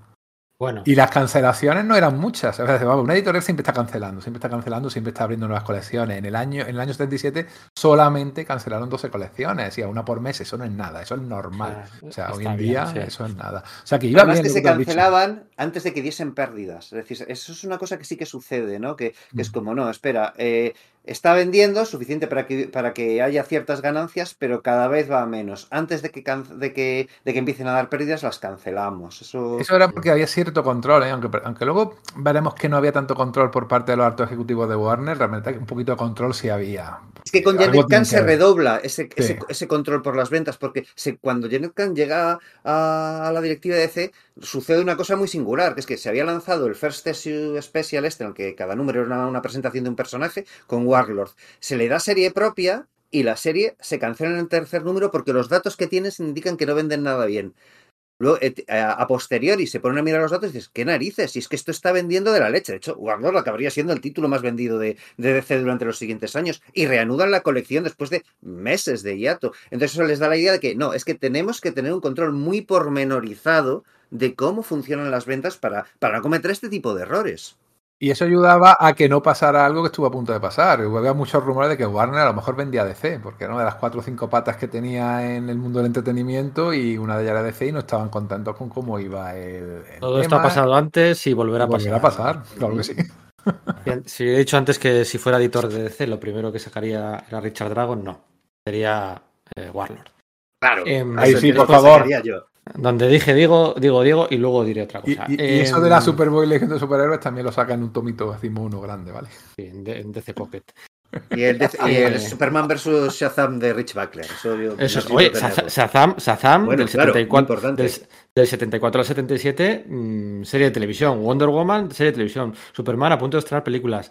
Series en televisión de Batman. O sea, era todo. O sea, el otro día no sé dónde leí que de los cinco. Toda la pasta que sacaban de licencias y de merchandising, como hoy en día, em, eh, eh, era bestial. O sea, el otro día no sé dónde leí que. Que Superman, por supuesto, era el personaje más vendido de merchandising y el segundo era el Capitán Marvel. Sí, estaban toda la inercia general- Robin y Spider-Man. Eran los Y cinco Spiderman. más. Eh, Spiderman el cuarto, Spiderman el cuarto, quinto. Batman, Batman el tercero y, y Robin el quinto, sí, sí, sí.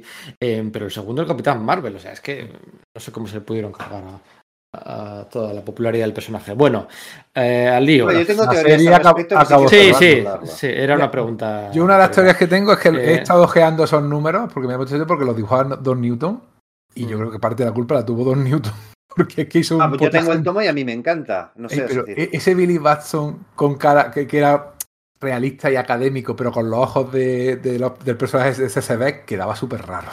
Era un A ver, poco también es que, es, una, marciano. una- es que tiene, es una peculiaridad, es decir, eh, que de la que, me- la que merece ponernos un segundo, porque en ese momento Shazam, además tiene que llamarse Shazam, no Capitán Marvel, tiene serie de televisión propia. En los cómics, DC se ha hecho con la licencia del Capitán Marvel, pero no, le, no posee al personaje, sino que está pagando una, una tarifa a los herederos de, de Fawcett. Por ello, tiene que, hacer un esfuerzo económico por cada TVO que, en el que el personaje ap- aparezca. Eh, y, claro, la trayectoria editorial del Capitán Marvel en DC, en ese, bueno, siempre, ¿no? Pero en, en- en esa, en ese resurgir es bastante azarosa porque, bueno, compulsa, quiero decir, porque no se puede negar que DC trata de apostar por esa serie, porque pone a su, al que era su guionista estrella hasta ese momento, eh, durante los años 70, que es Denny O'Neill, y, y coge también al dibujante original del Hace- personaje, a C.C. Beck, y se llevan a matar. Y se llevan a matar. Eso es. Ahí Entonces, está el problema. Es, es- es una serie que me chifla las, port- las, las portadas, son una maravilla, todas. Una Pero quizás contar con CCB, que en el año 73, em, tantos años, no sé, no sé, no sé. Quizás no fuera a lo mejor. También estaba por ahí. Karl Schaffenberger, que era un poco de su escuela, que también lo hacía bastante A bien. mí me encantaba eh, el dibujo de Karl Schaffenberger, pero claro, es que es, es eso, o sea, hay mucho conflicto. Y luego hay otro problema que de fondo que es que, que siempre lo va a tener ese personaje, ya porque ya hoy por hoy, y desde principios de los 90, el personaje ya sí pasó a ser propiedad de DC, no estar Sí. subcontratado. Y es que ese personaje funciona si es el superhéroe principal de su mundo. Entonces, una vez que está integrado en otro en el que Superman por narices tiene que ser el, el principal, es muy complicado con- contar historias. Entonces tienes que transmitir ideas como la de Roy Thomas de no, es que es como Superman, pero que retenga la mente de Billy Batson. Entonces es un Superman que es un poco más patoso porque es niño. Eso que has dicho es la base de Kingdom Come. ni más ni menos. Sí. Han, han nombrado la línea de pensamiento que lleva Kingdom Come. Bueno, Esa, esa- esa- esa posición de, de Capitán Marvel en el universo DC. bueno, empezando el primero de junio, el primer día de junio, de DC Explosion. Wow. Más páginas, más historias y los mm, superhéroes más emocionantes de los cómics. Eh, enseguida más detalles, el próximo mes, ¿no? Con anuncios con estas rimbombantes, bueno, tampoco excesivamente rimbombantes. Aquí Stan Lee te habría metido, eh, bueno, tampoco, más el mes que viene páginas. Supreme, hubiese dicho, ¿no? Sí, bueno, more pages, more stories and the most exciting superheroes in comics. Pues bueno, pues sí, pues una- un Una eslogan. ilustración de Jim Aparo muy chula, pero que igual Sí, ahí tenía bueno. que haber metido a Neil Adams. Sí, bueno, esa Sí. ilustración de todas maneras es la portada del Hay- número 250 de World Finest. Lo que pasa es que la utilizaron para la publicidad de DC, Implo- de DC Explosion. ¿vale? Sí, pero bueno, estas otro- frases- Otro dibujo que sí era como un, un diseño en V, que sí era específico para, para esas publicidades. Y bueno, es que no sé. A mí me gusta el de World Finest, el que sale el Sargento Rock, Sí, eh, sale Jonah.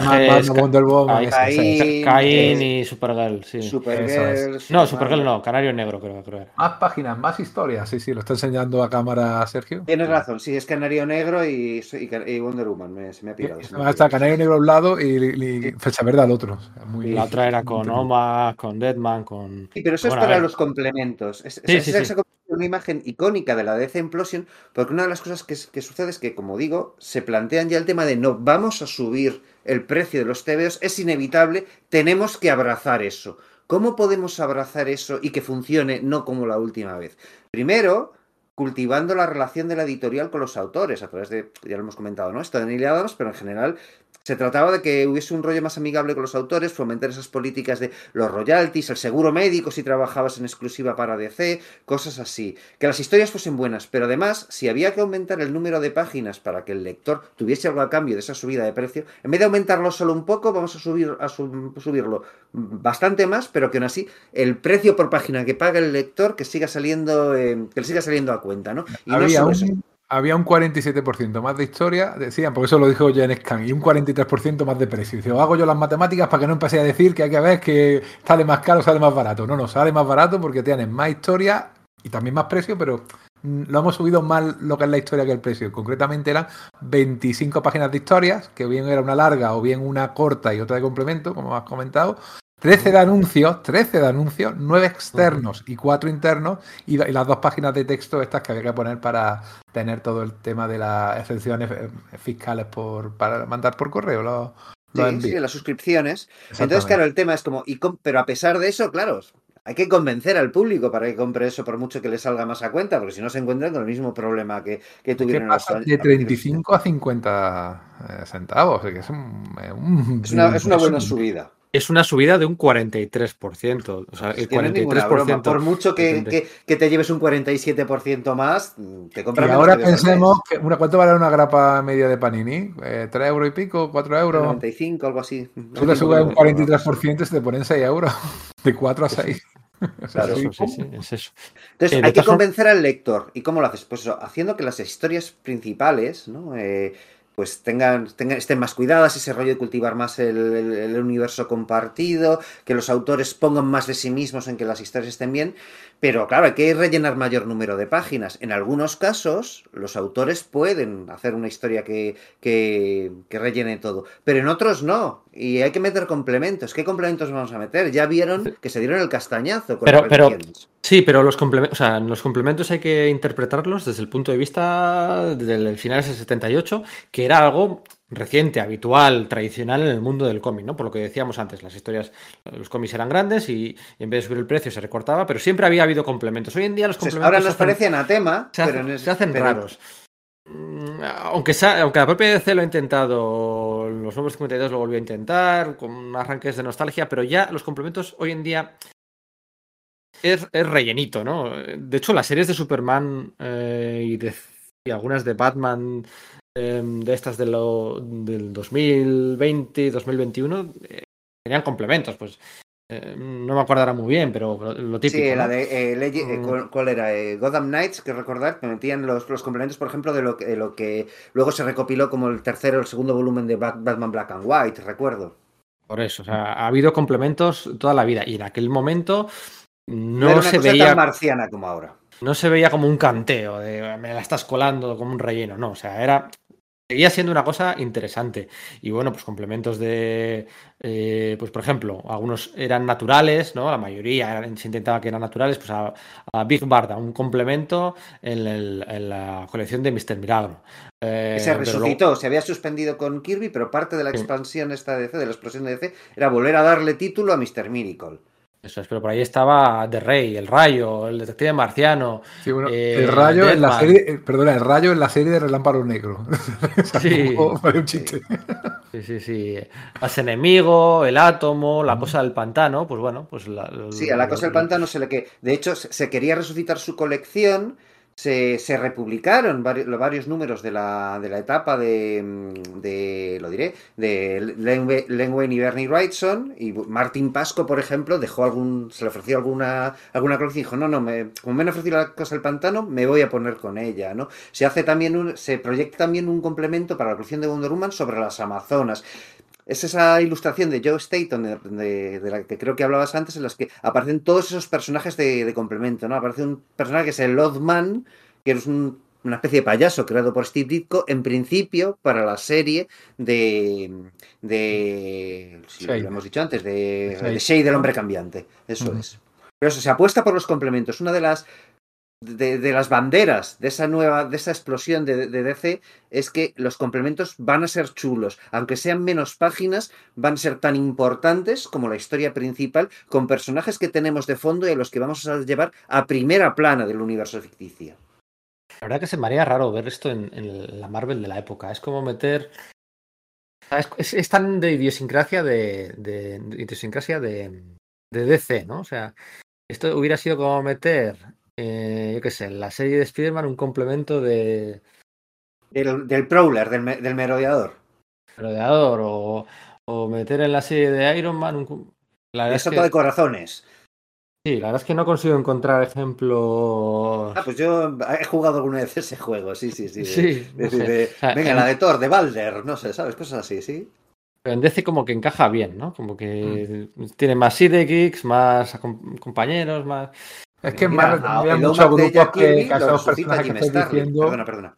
Que, que en Marvel también es verdad que muchos de esos personajes se reconvertían a grupos como los defensores. Sería la gárgola a los defensores, la valquiria a los defensores. O a los campeones, o los tiempo de campeones. la serie. Eso ahí, perdona, que no me he interrumpido mutuamente. No, no, no, no, no, que si me vengo arriba, no, y que a lo que voy es que, por ejemplo, eso, a- se resucita el, el- la serie de los nuevos dioses de, de Jack Kirby, ¿no? Y se pone ahí a Gary Conway, Conway ¿no? y, a Dion, y a Dion Newton, ¿no? También se resucita, me refiero, es que da la idea de que, no, cuando Jack Kirby se largó de, de, de DC para volver a Marvel, todo su cuarto mundo, su Demon, etcétera, quedó en el olvido, no, no, no, o sea, decir, a ver, hubo complementos por ahí de, de Demon con, con Michael Golden. ¿no? aguantó muchísimo. Kamandi, El Kamandi aguantó mu- muchísimo y se metió como complemento una resur- o sea, se volvió a utilizar el personaje de Omak, que habían sido solo, pues no sé, seis episodios, no recuerdo ahora, Sí, a bueno. cargo de Jim Starlin, que Jim Starlin, peleado con Ye- Gary Conway en, en Marvel, el, el mes que estuvo de editor en jefe, se, se viene a DC y dice, bueno, pues yo voy a hacer Omak, ¿no? Y lo meten en un principio en, en Kamandi, que todavía está funcionando la, la serie, aunque Kirby hace tiempo que, que se ha ido, ¿no? Ese complemento luego migrará a la colección más vendida de DC, que es eso, que es Warlord. Bueno. Vamos a hacer aquí una pausa, ¿vale? Eh, hemos llegado hasta los anuncios de, ¿no? Los anuncios de la DC Explosion. Em, Ahora nos toca Y- poner un abriguito que viene frío. eso es, viene frío. Eh, mira, hoy voy a poner la... Voy a elegir yo la música por primera vez. Ah, Eh, voy a meter la intro de Big Bang Theory, ¿no? Es muy propia. Eh, porque es como, ¿no? Un Big Bang aquí. ta, ta, ta, Y es de Warner. Y eso es. Y, y es de Warner, sí. sí, sí. Y ahora seguimos con la, con la DC Implosion. Our whole universe was in a hot, dense state that nearly 14 billion years ago expansion started. Wait, the earth began to cool, the autotrophs began to drool, Neanderthals developed tools, we built a wall. We built the pyramids, math, science, history, unraveling the mystery that all started with a big bang. Since the dawn of man is really every galaxy was formed in less time than it takes to sing this song. A fraction of a second and the elements were made. The bipeds stood up straight, the dinosaurs all met their fate. They tried to leave, but they were late and they all died. They closed their asses off the oceans and Pangea Sea. A wouldn't want to be a set in motion by the same Big Bang. It all started with a Big Bang. Australopithecus would really have been sick of us debating how we're here. They're catching deer. Catching viruses, religion or astronomy. It all started with the Big Bang. Music and mythology. Einstein and astrology. It all started with the Big Bang. It all started with the Big Eh, ¿Sabéis cuándo se estrenó la película de Superman? Diciembre del 78. Pero no era cuando estaba programada que se, que se estrenase. junio del 78. Era la idea, que es cuando, eh, claro, todo esto, este plan de la explosión de DC se hace para coincidir con el estreno de la película de Superman, ¿no? Una de La las cosas sinergia. Eso es justo, ¿no? Eh, Warner andaba un poco ya mosca con, con lo de que si los TVOs daban pasta, pero igual no la suficiente para justificar eh, mantener la línea y que igual se podía cancelar todo y tirar solo del merchandising y sol- solamente republicar viejas historias. Y Janet Kahn, por lo visto, eso dice que no, que hay que mantenerlo, porque si no la licencia en unos, las licencias en unos años dejarán de importar a nadie, eh, que hay que potenciar eso, las sinergias, que se va a estrenar la película de Superman, que si el resto del universo DC se interrelaciona y es publicitado en los TVs de Superman, que obviamente venderán más, eso afectará hacia arriba al resto de las líneas de DC y bueno, pues se, se tira para arriba. ¿Qué pasa? Que la, eh, la película de Superman se estrena más tarde y se... Así que la explosión de DC se supone que se le, se le, se le prende Todo- mecha. todo- Todo eso influye, porque Claro. todo eso influye. O sea, al final es normal sincronizar tus lanzamientos editoriales a las a las es- grandes expectativas hollywoodienses. Mismamente, ¿cuál, cuál es el primer cómic de los nuevos 52? El JLA. La Liga ¿no? de la Justicia fue. Sí, primero Eso es. eh, que publicó. Que en realidad se publicó, no se publicó. El primer cómic, el primer cómic de los nuevos 52 no se publicó en septiembre del 2011, se publicó En la eh, última semana la, de agosto. la última semana de agosto, a la vez que el último de Flashpoint, y luego ya el mes siguiente. El, el primer número de Justice League, eh, ¿por quién está protagonizado? Eh, por. Batman y por eh, Green. Lantern. Que había película, Claro. ¿no? Eso Eh, es. Ese mes de agosto se estrenaba la película de, de Ryan Reynolds, que fue un fracaso, y también aquello, eh, un fracaso no sé si de taquilla, entiendo que sí, pero sobre todo de percepción, ¿no? Y todas esas cosas también influyen. O sea, tú lanzas tu Justice League en los nuevos 52 y los, los, los dos héroes protagonistas del primer capítulo son Green Lantern y Batman, son los nuevos Brave and the Bold, son los, no- ¿sabes? Y, y- y te falla, pues, pues como aquí. Y no, no fue el único retraso, lo, lo ha comentado Sergio antes, ¿no? El de Mohamed Ali eh, para cuando se publica también tiene retrasos por culpa de y, también afecta porque ya no es el campeón de, de- eh, vigente en aquel momento de hecho en las páginas de Spider-Man se mofaban se mofaban de aquello las páginas de la serie de, de Spider-Man se mofaban de, de ese retraso en una conversación entre Spider-Man y Jared Kahn que aparece en uno de los cómics de, Sí. Con un diálogo Este- escrito por Mark Wolfman que pocos años después, en cambio, se fue corriendo a, a DC, ¿no? Se convirtió en. sí, sí. Eso es, en el Amazing Spider-Man 186. O sea, en Marvel estaban tranquilos, se mofaban del tema, se- o sea, eh, ellos estaban tranquilos con sus precios más baratos, su público fiel, con sus historias sin complementos o menos páginas, pero oye, funciona tal. Ellos estaban tranquilos. Y, y ahora era. eh, Por contextualizar, es la Marvel la que acaba de llegar Jim Shooter como editor en jefe. Entonces él pues, se encuentra con que tiene que reorganizar todo el staff editorial, etcétera, pero sí que ve que las cosas dentro de un orden están vendiendo bien y que si ya pasó a principios de los años 70 que, que adelantaron a DC con el tema de los precios, ¿no? Si por un dólar te puedes comprar tantos TVOs de DC y en cambio tantos de Marvel, pues, pues te compra los de Marvel, es la, la opinión que hace. Dice, y nuestros TVO son bastante buenos, dice el Y tipo. ¿no? Shoot- y en Shooter se quedaba a la espera, lo decía. dice, Nosotros vamos a esperar a ver cómo le va a esta gente. pues En realidad lo bien". de la espera lo dijo Stan Lee, que no es Stan cierto. ¿verdad? claro, no Stan Lee Sí, pero- "No, haremos lo que siempre hemos hecho. Es verdad, esperar. claro. Es como, bueno, no es pero por ahí va también, quizá un poco más agresivo, porque siempre ha sido, pero por ahí van los tiros. Nosotros no nos importa que hagan ellos lo que ellos vean, que nosotros ya veremos lo que hacemos. De hecho, el gran problema que tenía el, Shooter en aquel momento era sobre todo el tema de que salían los cómics en fecha, que era el gran problema que había tenido Marvel. No tener que echar tanta mano de, re- de reediciones de números antiguos para rellenar huecos de meses que no, que no habían podido sacar el cómic. Pero económicamente no le iba mal a pesar de aquello. O sea que es verdad. Eso Sí. Entonces, Siempre dentro de un contexto de caída de las ventas de toda la industria del cómic a lo largo de los años. Sí, sí, de, de- de caída en general, pero oye, en Eso Warner es. miraban la rama de cine y, y daba pasta, generaban, generaban pasta. Miraban su rama de, de Warner Books, de libros, y, se producía pasta. Merchandising se producía pasta. Eh, cómics, p- palmamos pasta. Residual, claro. Y querían meterse en el negocio de la distribución también. Lo que pasa es que no les dejaron Claro. por el tema de la de concentrar demasiada parte del negocio del cine en una sola empresa por de incompatibilidades y monopolio Distribución y de tal. cine, dices, ¿no? Porque Sí, los cómics sí lo tenían, que eran Independent News. Sí, pero que también querían tener su propia cadena de, De distribución de- de de cine. cines. Que eso fue lo que hizo que cayera uno de los más importantes ejecutivos de, la época después, porque hubo problemas de sobornos y tal, ¿no? Politiqueo.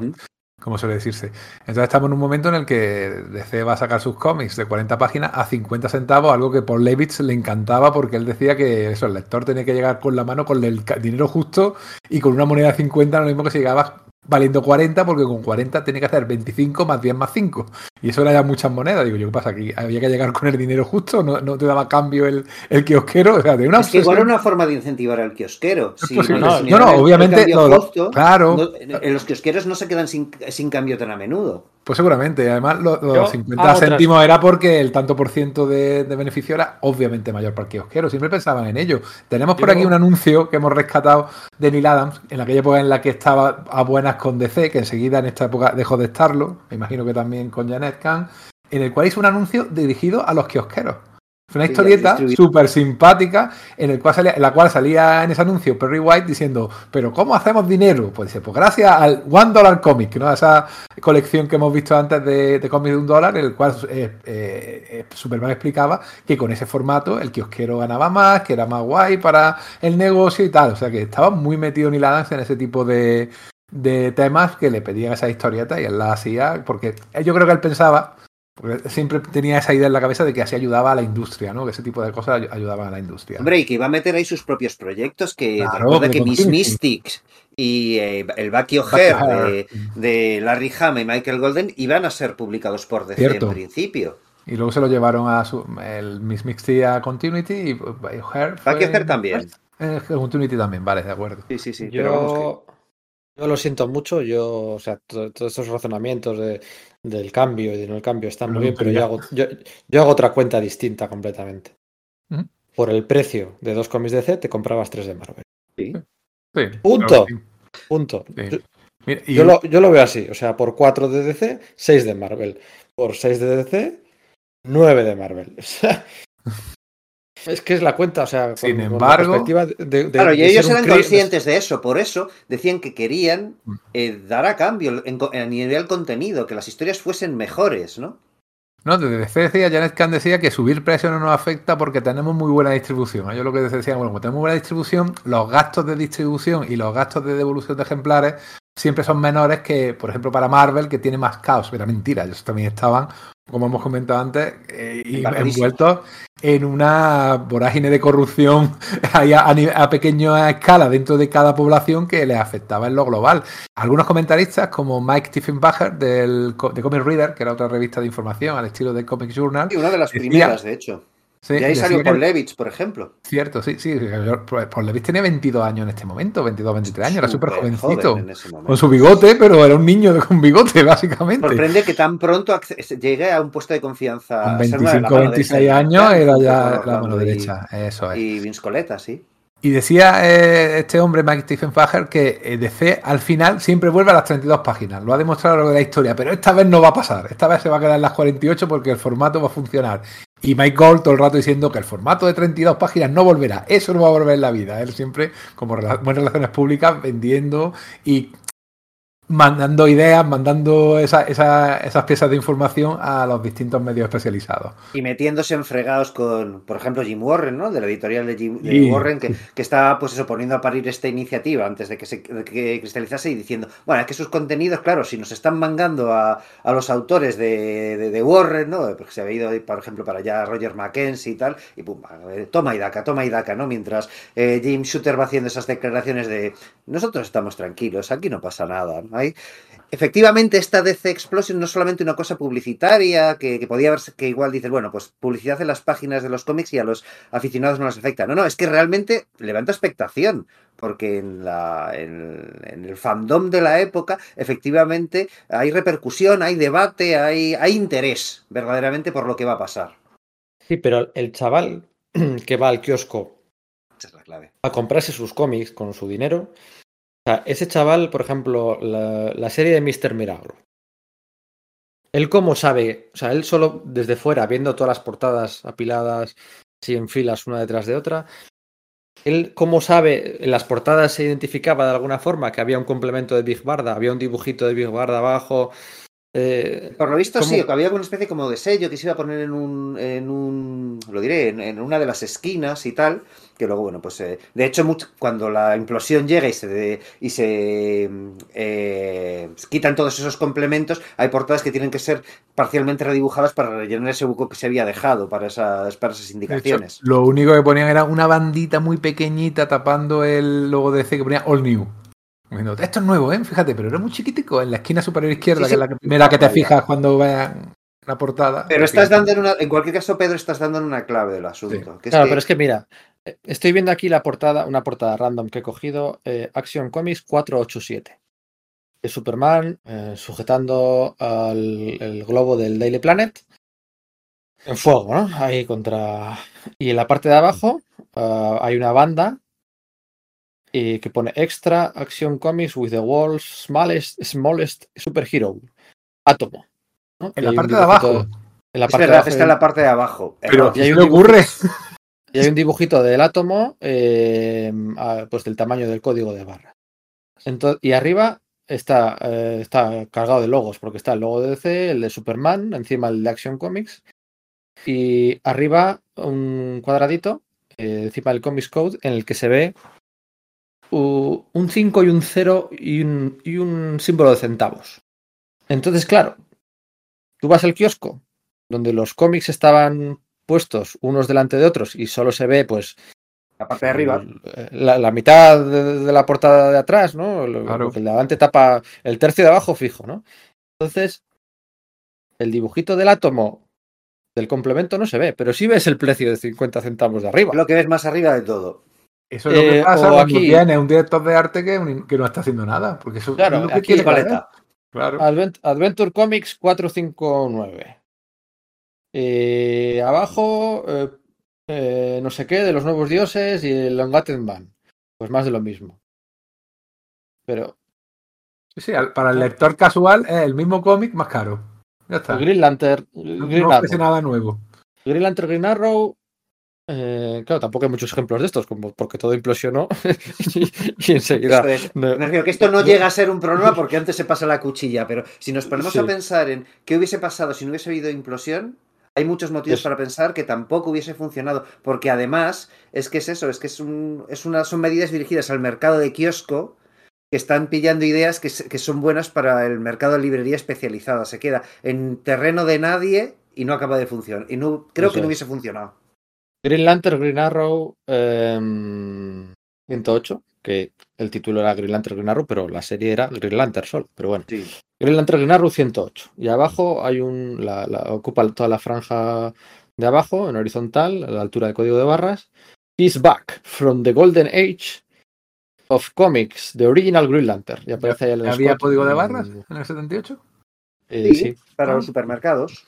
Sí, sí, Claro. sí. Vamos, que estaba, estaba recién implantado. Eso es. entonces, 77. Sí, pues, sí, ah. de hecho está recién implantado. Ahora habla- hablaremos de lo de los supermercados. Vale, vale. Sí, tampoco le salió bien eso. Eh, entonces, pues, pues, pues entonces a tu Alan Scott no le ves. Tampoco es que el título sea muy rimbombante. He's back from the golden age of comics. En Marvel te hubieran puesto aquí cuatro epítetos, eh, ocho eh, el, el- el mayor héroe de todos los tiempos. Bueno, da igual, también hay que saber vender las cosas. Y entonces ahora es cuando le ves, pero oye, arriba ves un precio de 50 centavos. y justo eh, eh, delante tienes, eh, pues no sé, la patrulla X de Cla- Bueno, tampoco vamos a ser muy ventajistas con la patrulla X de Claremont y, y, Y Verne. Cockrum. Pero bueno, o sea, Sí, ya sé, todavía sé. O a puño de hierro, también de Virne, que más o menos de esa época, claro, ¿no? sí, sí, eso es, 30 centavos. Claro. Eh, y aquí, pues más de lo mismo. Estoy viendo otro ejemplo. Mira, este sí que sale em, el Human Target, que salía en la serie de, de Brave and the Bold, sí que sale en vertical. Ocupa el vertical de la, portada. O sea que ahí sí que sabías que salía. Pero vamos, que eh, al final la portada no, no es lo más importante por algo. O sea, em, tiene su aquel, su diseño, su, su, todo, ¿no? Y toda esta gente pa- parece mentira que, que, que la cagaran tanto, ¿no? O sea, Sí, pero eso no, no llegó a afectarles que, que, que No, la cagaran, ¿no? Pero sí, efectivamente, en, la- en el aftermath hay que, hay que señalar esto que estás diciendo, ¿no? Que, que lo- es, un, es una renovación, una explosión dirigida al mercado kiosco, pero no está muy bien planteada, porque este, este fervor que había entre los aficionados y tal es algo que afectaba a los aficionados hardcore, ¿no? A los de librería especializada, a los que se compran, compran fanzine y tal, pero no, eh, no está bien pensado para el que era el público eh, al que en teoría está vas a venderle el TVO, que es el de kiosco. eso es. Pero bueno, en cualquier caso, ¿qué pasó? O sea, ¿qué es la Death Implosion? Que A ver, añado un dato antes que no es importante a nivel comercial, pero sí a nivel reputacional y a nivel del padre que le compra a sus niños cómics de DC. Eh, Neil Adams lió uno de sus pollos cuando salió, la, con razón, la ley del año, del año 78 de copyright que obligaba a que explícitamente los autores renunciaran a sus derechos de creación.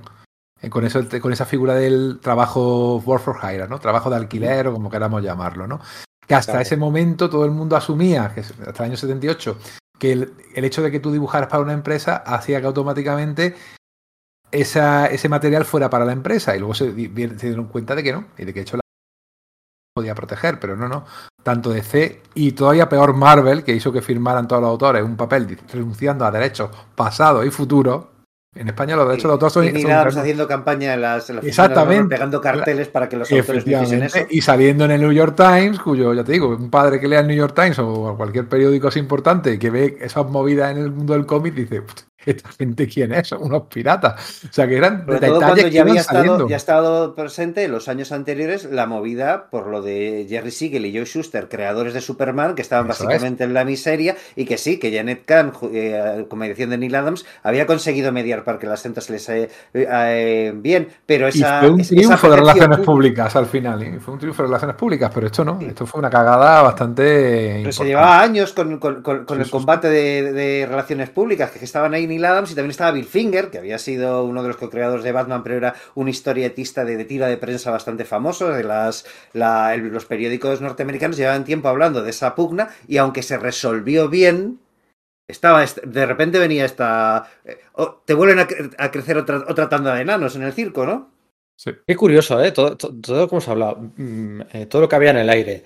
Tema de copyright, el número de páginas eh, y, y el, el precio de, de portada, las películas de ciencia ficción y el impulso de Star Wars, el, despido de Carmine Infantino y la llegada de Janet Kahn, el- la, la propia calidad de los cómics y, la inevitable comparación con, con, eh, con Marvel, la figura de Neil Adams, el, el- todo, ¿no? O sea, habíamos, es toda una conjunción de la nevada, ¿no? Ahora hablaremos. Es una conjunción de tantas cosas, de tantas las series de televisión, el merchandising, el nuevo logo, el rellamarte DC. eh, pasa- pasaban, pasaron muchas cosas en, en- en muy poco tiempo, ¿no?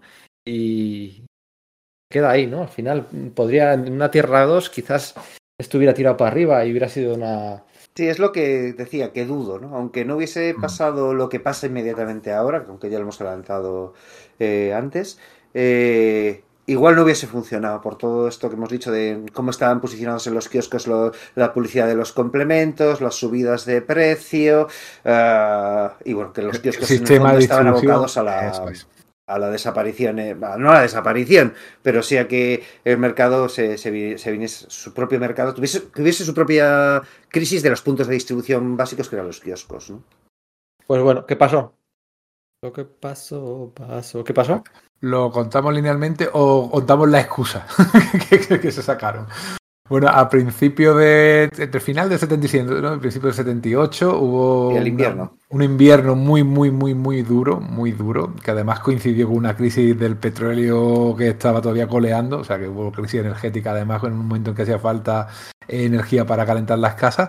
Y una de las mm, una de las consecuencias de ese temporal, que fueron varios temporales consecutivos, varias danas las llamaríamos ahora, o como queráis llamarlo, pues eh, fue que eh, básicamente la economía estadounidense se colapsó durante un mes.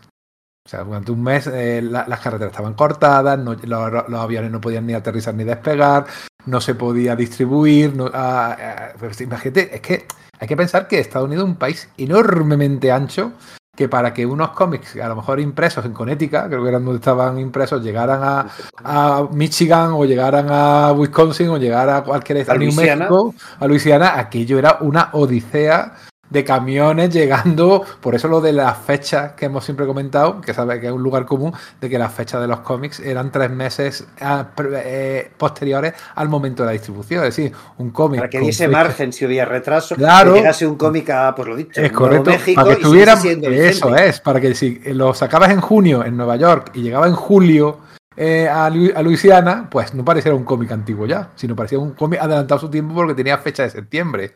Pensamos que los cómics estos de la primera hora de la, de la explosión de C se publicaron en junio con fecha de septiembre, si no recuerdo mal, ¿no? Porque eran tres meses de, de adelanto. Total, hubo una, nevada enorme que hizo que eh, durante un mes no se pudieran distribuir cómics.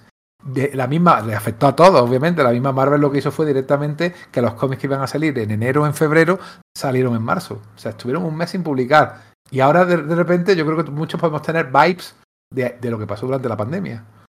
O sea, porque es más o menos lo mismo. Es decir, fijaos Sí, los cómo TVOs están afectó impresos en los almacenes, pero y no se quedan allí porque de salvo que te los manden, ahora por suerte, pues eso te lo podían mandar. Por suerte digo también para los propios kiosqueros, ellos mismos te los podían mandar, por los propios dueños de librerías, te los podían mandar por correo, pero en aquel momento no había esa posibilidad porque es que no se podía mandar debido a que las carreteras estaban cortadas. Es decir, ese mes de pérdidas hizo, según los contables de ese, que de repente se dieran cuenta, mirando eh, toda la contabilidad, No, lo- no se podían mandar los cómics de DC ni ni lo de. Marvel ni lo de nadie, pero por lo que sea en DC se dieron cuenta de repente mirando las cuentas que aquello iba a ser la ruina.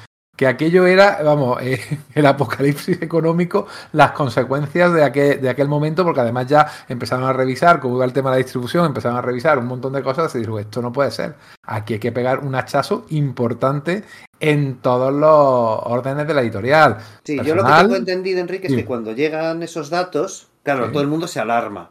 Pero Claro, claro, la explicación es inmediata, ¿no? Mayo. Eso es. Pero la explicación es inmediata. Bueno, es que ha pasado esto, ¿no? Entonces, eso lo podría entender cualquiera. Pero Warner ya, mira de esos datos y dice, bueno, vale, vamos a ver qué tal van las ventas. Vamos a examinar a fondo cómo van las ventas de cómics, no de ese periodo fiscal que se ha venido abajo por ese, por, eh, por ese temporal. En Marvel, recordemos, en ese mismo periodo fiscal, la- los meses de temporal mal, pero todos los anteriores habían sido excelentes gracias a lo de Star Wars. Lo de, los de Warner lo que dicen es como, vale, bueno, pues es verdad, ha sido un, un- un tropiezo. Bueno, pero vamos, ya que estamos, vamos a ver cómo van las ventas de los cómics. Y entonces se dan cuenta de cómo, cuánto ha caído el- la venta de cómics desde 1960 y pico hasta 1978, que es muchísimo, muchísimo, muchísimo. Es un, es, eh, y es global a todo el mercado de los cómics, ¿vale? O sea, es decir, porque, bueno, pues el aumento de los precios del papel, el, eh, la crisis económica, las alternativas de ocio como la televisión, etcétera, todos los factores que, que- que quieras añadirle. Pero es enorme y eso es lo que pone, empiezan a sonar las alarmas en, en Warner Communications. aquello lo habían compensado siempre editando cada vez más cantidad de colecciones que cada vez se No, no, menos no. cada cantidad. No, no, no, no, la habían compensado con, con- Engañando. con, con War- con Warner metiendo pasta. También. punto. Como, como han continuado haciendo toda la vida. O sea, Pero, hombre, no, sí, ya, madre- eso sí. sí, metiendo pasta y asumiendo pérdidas. ya está. Pero que también la, estrategia eh, que intentaba era esa, más colecciones, aunque, toda, aunque cada una de ellas vendiera menos, multiplicamos y al final nos sale más o menos el mismo dinero, pero Y no si tú ibas, co- eso. En, si tú ibas de los colec- 70, claro, ¿eh? si tú ibas colección a Se iba a colección, anunciar una escasez de papel y eh, ante escasez de papel, ¿qué hacemos? Publicamos muchísimo y así las quitamos a los de en medio. Es decir, que esa, esa idea también existía. Claro. Martin Goodman también lo hacía en los años 50. Esa lo de inundar el kiosco, que, eh, que también lo vemos o lo veíamos, o inundar las librerías, que lo vemos de vez en cuando también por aquí, pues también es muy viejo. Efectivamente, una estrategia muy vieja, muy vieja, pero claro, si tú veías número a número, o, te- o cómic a cómic, o título a título, no compensaba. Casi todos los títulos perdían mucho dinero. O sea que aquello no, no, no, no, no, no era insostenible. Y entonces, pues empezaron a afilar las hachas. Y ya para eh, más o menos en junio empezaron a llegar rumores de que algo iba a pasar. Se está hablando de junio, que fue justo cuando iban a empezar a publicarse o se estaban empezando a publicar la primera tirada o la primera ola de, los, de estos cómics de la, de la DC de la explosión, de la explosión, vamos a hablar de la explosión DC. En julio empezaron a salir noticias de que iban a despedir al 40% del personal. O sea que se dice pronto. Y de nuevo, recordemos lo que pasó en, en DC a, eh, a finales del año 2020, en las postrimerías de lo más gordo de- del confinamiento y de la, y de la pandemia. Eh, aquí que hubo también un montón de despidos porque pasó más o menos lo mismo. Esto ha pasado y volverá a pasar. Y en agosto Tres- a- Tres, anuncian. tres meses, tres meses sin. Dos meses sin distribuir. Eh, cambio la distribuidora y paso de Diamond a creo dos nuevas de dos tiendas una de cómics. y otra más. Decido cambiar el, el día de venta de cómics del miércoles, lo paso al martes. eh, despido a no sé cuánta gente. Anuncio, anuncio el despido de no sé cuánta gente a final de año, pero les pido que continúen hasta entonces, que eso pasó. Y sonriendo, ¿eh? Les Sí, que sí. Ghibli, Ghibli se dedicó meses y meses a hacer su, eh, un dibujo al mes, un dibujo al día para subastar benéficamente para las librerías, como la cosa no iba con él, y, y todo, y todo así. Lo que la historia, pues sí, se ha, se ha repetido. Lo que pasa es que aquí eh, se la traducción directa fue pues un cierre de, de series, algunas de ellas anunciadas que no llegaron a salir nunca. Y otras que sí que Entre- estaban en marcha y se- que fueron 17 colecciones las que recortaron y se, volv- se revirtió al número de páginas habitual, se cepillaron esos complementos que tan promocionados, porque claro, no había espacio ya en esos TVOs que volvían a tener la longitud original y que se quedaron en, en el aire, o bueno, pues eso, eh, números que de colecciones de- que, que acababan de debutar o que iban a debutar que no se llegaron a publicar en ese momento. Y otra cosa también importante, que es que eh, Warner lo que dice es como, no, no, pues si esto va así en el kiosco, vamos a cambiar de, de- de punto de venta. ¿Y cuál es su idea? Vamos a distribuir en los supermercados, vamos a abundar en los supermercados. De ahí lo de el código de barras, ¿no? No es eh, porque dices, claro, eh, poco después, la, y de hecho fue la idea de Jeanette Kahn en esos momentos, ¿no? Era decir, no, vamos a abundar en el, en el mercado de librería especializada, pero en Warner dicen, no, no, no, no, no, vamos al mercado de, de supermercados. En los supermercados el espacio es muy limitado porque hay muchísimos productos, ¿vale? Así que vamos a hacer menos colecciones que vendan más. Es su, la lógica aplastante que, usan y esa contra la que Tom DeFalco trató de, luchar eh, 15 años después, ¿no? Sí, sí. En los. eh, ah, ahora que dices esto de los supermercados, ¿os acordáis también de hace unos años, un poco antes de la pandemia, que también hicieron en DC el experimento aquel de aquellos specials de 100 páginas eh, en las que tenían el- el- la historia esta de Batman Universe de mm, Brian Michael Bendis y de Está Dragota, genial. Que está muy bien, es lo, es lo mejor. Es un Brave and the Bold encubierto, en realidad. Batman Universe, bueno, Bat- Brave and the Bold. Es lo mejor que ha hecho Bendis en, en DC. De largo. Eh, del, sí, bueno, Sí, sí, sí. obvio, sí. Eh, eh, esa está muy bien y se publicó así serializada en unos mm, formatos de supermercado más grandes que tenían historias, pues reimprimían los, los titanes de Mike McCone y Jeff Jones, por ejemplo. Y también ahí salió el, el Superman eh, Up, Up and Away de Tom King y de, y de, mm, y de Cooper. Mm. En otra había una línea de Superman, una de Batman y una de los Titanes y una de Wonder Man, eh, Wonder Woman, que hizo alguna historia de Wilson Monk, creo. Y eso para los supermercados. De todas formas, has dicho que efectivamente eh, cerraron 17 series y el resto pasaron de 32 páginas eh, a- volvieron a la, o sea, volvieron a las 32 páginas, 17 de historia y el resto de anuncios, pero no volvieron a los 35 centavos. No, claro. Claro, o sea, eh, me echo para atrás, vuelvo, venga, eh, vuelvo a los fue lo que no, había no. hecho Martin Goodman a principios de los 70 en Marvel, que le salió bien, pero a estos no les salió tan bien. Claro, aquí vuelven a los, aquí vuelven, 40. bajan a 40 centavos.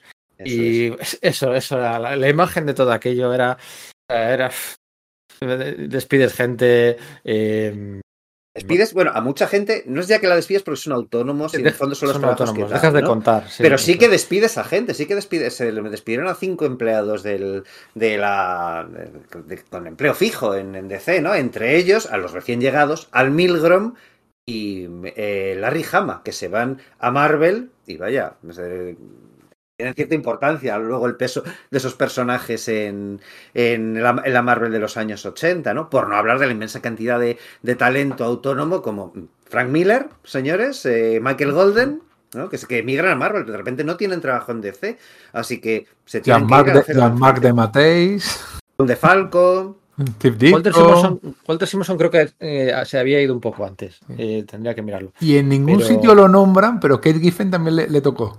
Pero es verdad que en los artículos y los te- que lo consultas, pero Kate Giffen cuenta que él iba a empezar a trabajar en, en DC y que no le dio tiempo ni siquiera a, a- a hacer nada y que se tuvo que ir otra vez a pedir trabajo a Marvel. O sea que Bueno, que Giffen yo creo que ya había empezado su etapa a, a- había hecho ya algo para. Legión de superhéroes, ¿eh? En el 78, sí. No, no, es después, tienes razón. Después, perdona, que nada sí, más. Sí, sí, sí. Pero sí, era sí, todo sí, así, sí, ¿no? O sea, eh, el complemento de Omac que hacía mm, Jim Starlin en la serie de Kamandi, como Kamandi la cierran, pues pasan a Omac a, a- a- para salvar ese complemento de Omac, lo pasan a la serie más vendida de DC en aquel momento, a Warlord. Tú dices, Omac, Omac en Warlord, ¿sabes? O sea, No es así, estrella o sea, es superheroico, es, es eh, eh, como de héroe fantasía, ciencia ficción. Venga, vamos a ver si cuela. Ta- También Pero, despidieron a Paul Cooperberg, recordémoslo, y estuvieron Sí, a punto sí. de despedir a Janet Khan. O sea, que estuvieron Sí. considerando. Lo que pasa que ahí dicen que fue gracias a la labor de Mike Gold, Eso que en es. todo momento, en todas las revistas, en todas las notas de prensa, hay que ver lo bien que la ha hecho Janet Khan, qué mala suerte con la nevada, la culpa es de la nevada y me cago en la nevada.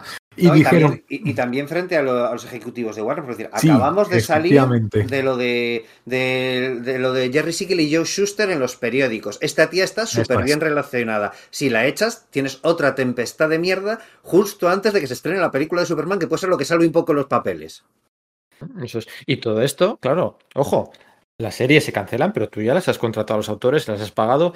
La esta, ¿cómo se llamaba? Eh, Vixen. Em, Sí. o sea, se anuncia una serie, es un personaje nuevo en el 78, el de Vixen. primera heroína negra Oh. con serie propia.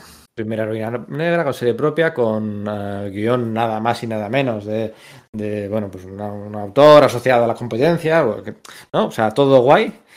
Y eso no acaba saliendo. o sea, ahí hay unos cómics de eh, escritos y dibujados de Vixen que no se llegaron a publicar. Y Vixen debutó en el universo DC tres años después. En, en Eh, complementos o, o como, o como estrella invitada en Superman, quiero recordar. Sí, algo así, con, por cierto, con una con un diseño completamente distinto. O Sí, sea, nada que ver. el- Una máscara gatuna. Bueno, gatuna. Sí, o sea, era Vixen, pues la idea, su- superheroína negra y tal, pero visualmente era, era muy distinta. Y hay muchas cosas ahí que se quedaron en el cajón, en el limbo de, de- de, bueno, pues de no haberse Sí. publicado. Mike Grell, por ejemplo, que vendía, que era el autor de la serie más vendida de DC, Warlord, iba a lanzar otra que se iba a llamar Star Slayer. Pues como eso no se publica, se va a Pacific Comics y lo publica ahí, ese Star Slayer, que luego acabará siendo el magazine donde eh, acaba publicándose el Rocketeer de Dave Stevens, por ejemplo, ¿no? Por supuesto, los proyectos estos que hablábamos de que apadrinados por Neil Adams, Miss Mystic y Bucky O'Hare, se van a, a Continuity y bueno, Miss Mystic todavía, ¿no? Es un personaje pues casi anecdótico, ¿no? Más que nada bueno, por las disputas de Neil Adams y, y que hubo hasta yo creo que la muerte de Neil Adams, pero Bucky O'Hare aquí no lo conocemos, pero en Estados Unidos fue una franquicia juguetera de dibujos animados y de videojuegos súper importante durante los años 80. Una historia de Larry Hama y Michael Golden sobre un conejo espacial, básicamente, que en los TVOs no demasiado, porque Continuity tenía la- las cadencias de salidas que tenía. Pero es que en el- fue una de las primeras muestras de Imperio Transmedia, un poco a la un poco anterior o a la par que las Tortugas Ninja. Por supuesto que no llegó a los niveles de las tor- tor- Tortugas Ninja, pero es una- un título que abrió mercado y que DC podía haberlo tenido. DC podía haberlo tenido, pero no, claro, como cancelan colecciones, se van yendo autores, se van yendo proyectos, se quedan páginas acumuladas, se apuesta por el mercado de- del supermercado, ¿no? Diciendo, no, pues si en los kioscos no se puede, pues al supermercado y tiene que haber menos colecciones, que en los supermercados nos- no, no caben tantas como en los kioscos en sus expositores, así que eso, en el fondo cancelar nos viene bien, ¿no? Pues, claro, entre una debacle entra, hay, hay pánico, ¿no? Hay pánico y además está a punto de estrenarse la película de Superman. Otra de las eh, cosas que cayó fue el club de fans oficial de, de DC. Sí, la Superstars DC Society, que era eso, como los, ma- los Marry Merge, lo- el que tenía equivalente Marvel, ¿no? De, de fans. sí, la Mary tenía- Marvel Marching Society. Eso, que, no me iba a salir, digo, prefiero no decirlo, y me lo has dicho tú estupendamente. Eh, que además era una cosa que se había cuidado mucho en la época de Janet Khan, las relaciones con los fans, eh, que, que es- sabían que hasta ese momento, claro, como eran cómics esos por ya hombres de cierta edad, pues trataban a, a los productos como niños, a los lectores como niños y no le hacían mucho caso. Y aquí sí, aquí intentaron imitar también el estilo Marvel en el sentido de crear iniciativas para los lectores. No hemos hablado, por ejemplo, de aquella línea caliente de, de- de DC que llamabas y tenía unas grabaciones de con Ah. algunos de los autores diciendo, oye, mira, este mes vamos a sacar no sé qué, no sé en cuánto, y la tuvieron que cerrar de éxito, porque la compañía telefónica que tenían contratada era gratis, además. Entonces, muchos fans llamaban una y otra vez para oír el mismo mensaje y no podía. las líneas. Efectivamente, y no podía, no era ya por caro, ¿no? sino por el hecho de que eh, no había manera de que aquello lo pudiera manejar esa empresa telefónica. Intentaron eso, cuidar mucho eh, la relación con los fans, tanto así que gente como Mark Waid, que en aquel momento pues tendría unos 17, 18 años, eh, eh, Kurt Busiek, John Morrow, el historiador, el historiador de- del cómic de, de Tomorrows, ¿no? de la editorial, eh, eh, cuentan que se quedaron hechos polvo, sobre todo Mark Waid. Mark Waid era muy fan de DC, tenía muchas ganas de todos esos complementos porque leía mucho las noticias y cuando se dio cuenta de que aquello no salía como habían prometido, que aquello no salía, que qué pasaba, qué pasaba, se enteró por un fan mayor que él, mejor situado, con ma- ma- mayor información y dice que fue la depresión de su vida. Que también se carga la, la revista oficial de, de DC, Sí. de, de información, o sea, como el Fund Cierto. de Marvel, ¿no? El, el Pravda de cada editorial, ¿no? Pues había una revista que era el Amazing World of DC Comics, que era, bueno, pues como el fanzine oficial de DC, ¿no? Como, como Marvel Age en los años 80, etcétera, ¿no? El órgano del Y se partido. la cargan. Tienen que recortar por todos lados, con lo cual la relación con los fans, o sea, la reputación de DC se va a tomar por saco. Se va a tomar por saco hasta tal punto es que, que se van a cargar Detective Comics, la serie de Detective Comics, que es la que da nombre a la editorial, a la cual acaban de renombrar precisamente con ese nombre, y del cual han hecho ese carísimo logo de Milton Glaser, el diseñador, que no debería ser barato sus servicios, considerando... 25 mil dólares de la época. Claro, es que es el tío que había diseñado el logo de I Love New York, ¿no? Pues la, Ah, sí. la Sí, cabecera que, da- que, que- que vertebra todo eso, es toda esa operación publicitaria, y dicen, no, pues la vamos a cerrar. Y Mike Gold se, eh, claro, lucha como gato panza arriba para decir, no, no, no la cerréis, no la cerréis. Y cogen lo que hacen es que juntan la, la hay otra serie que era Batman Family, y dicen, bueno, Que me pues que encanta. Batman- ¿eh? que me encanta. Que me es encanta. Sí, sí, sí, o sea, yo ahí tengo varios números USA, los de Starling con Pecker y Russell y, Mm. y tal, ¿no? Que me los regaló ahí un amigo, unos otros me los compré por ahí y tal, y, bueno, pues mm, súper flipado con, con ella. Bueno, pero el, pero el caso es que esa cabecera pasa a ser eh, Batman Family Detective Comics para que no deje de haber un título de DC en la. un cómic de DC en el- cada mes que, que se llame Detective Comics, porque entonces si no ya, ya es que apaga y vámonos, ¿no? Era Sí, igual sí, lo que sí. se planteaban en Warner, apaga y vámonos. Sí, sí, apaga, vámonos, sí. Habláis mucho, es inevitable, ¿no? Todo el rato comparar con Marvel, que si el club de lectores, que si la revista, que si no sé qué. Eh, en Marvel también, eh, y otras editoriales también se ven salpicadas por, por la caída de ventas masiva y por, por el recorte. Están a punto de llegar los años 80, salvadores, el mercado directo, salvadores de, de tantas cosas, ¿no? Pero en Marvel eh, hay cancelaciones. 12. De hecho, no, cancelan 12 de más series que en DC. 12, Cancel- sí. No sé. Lo que pasa es que como no tuvo ningún tipo de campaña ni, ni ningún tipo de gran campaña de marketing, como pues no, no se notó realmente. Que- claro. Y que luego además eh, en DC cancelan 17 colecciones, pero claro, se recortan los el, el número de páginas, se vuelve atrás una iniciativa muy publicitada, desaparecen los complementos y desaparecen 17 colecciones, ¿no? Pero en Marvel, en Marvel en- son, son 19, pero claro, no es O sea, una serie el número 25, otra el número 32, otra, o sea, no es nada recién lanzado. Son con 21 rimbombancia. y lo que pasa es que también se cargan la línea de cómics que tenían licenciados a Hanna-Barbera. Eso es. Claro, eso es. Entonces, pues bueno, de, entre las que se cancelan, ¿cuál es la que más os dolió? ¿En las de DC? De las de Marvel. Ya no sé cuál vas a decir. Eh, ostras, espérate, me, me, me he pillado con el, con el pie cambiado. Eh, En Marvel se cancelan casi 20 colecciones, ¿vale? Casi 20 Pues, colecciones. eh, de la Marvel de finales de los 70. que Yo creo que le vino bien, ¿eh? Hizo un poco de. Hizo un poco de, de limpia de algunas cosas. Estoy convencido Em, que, me lo, que me lo vas a decir y me voy a llevar las manos a la cabeza, pero ahora mismo estoy con el pie cambiado no, no, no consigo pensarlo. Ay, el cohete humano. Ah. ¡Ay, Nova! ¡Es verdad! Vale. Lo que me dolió que cancelasen Nova. Sí, sí. Bueno, que me dolió No, a mí, no. a ti no te puedo doler, tú no lo viviste. entonces. Eso es. Nova y la forma en la que se canceló, ¿no? Ese Nova número 25, eh, esa portada tan reminiscente del original, pero muchas cosas se quedaron sin.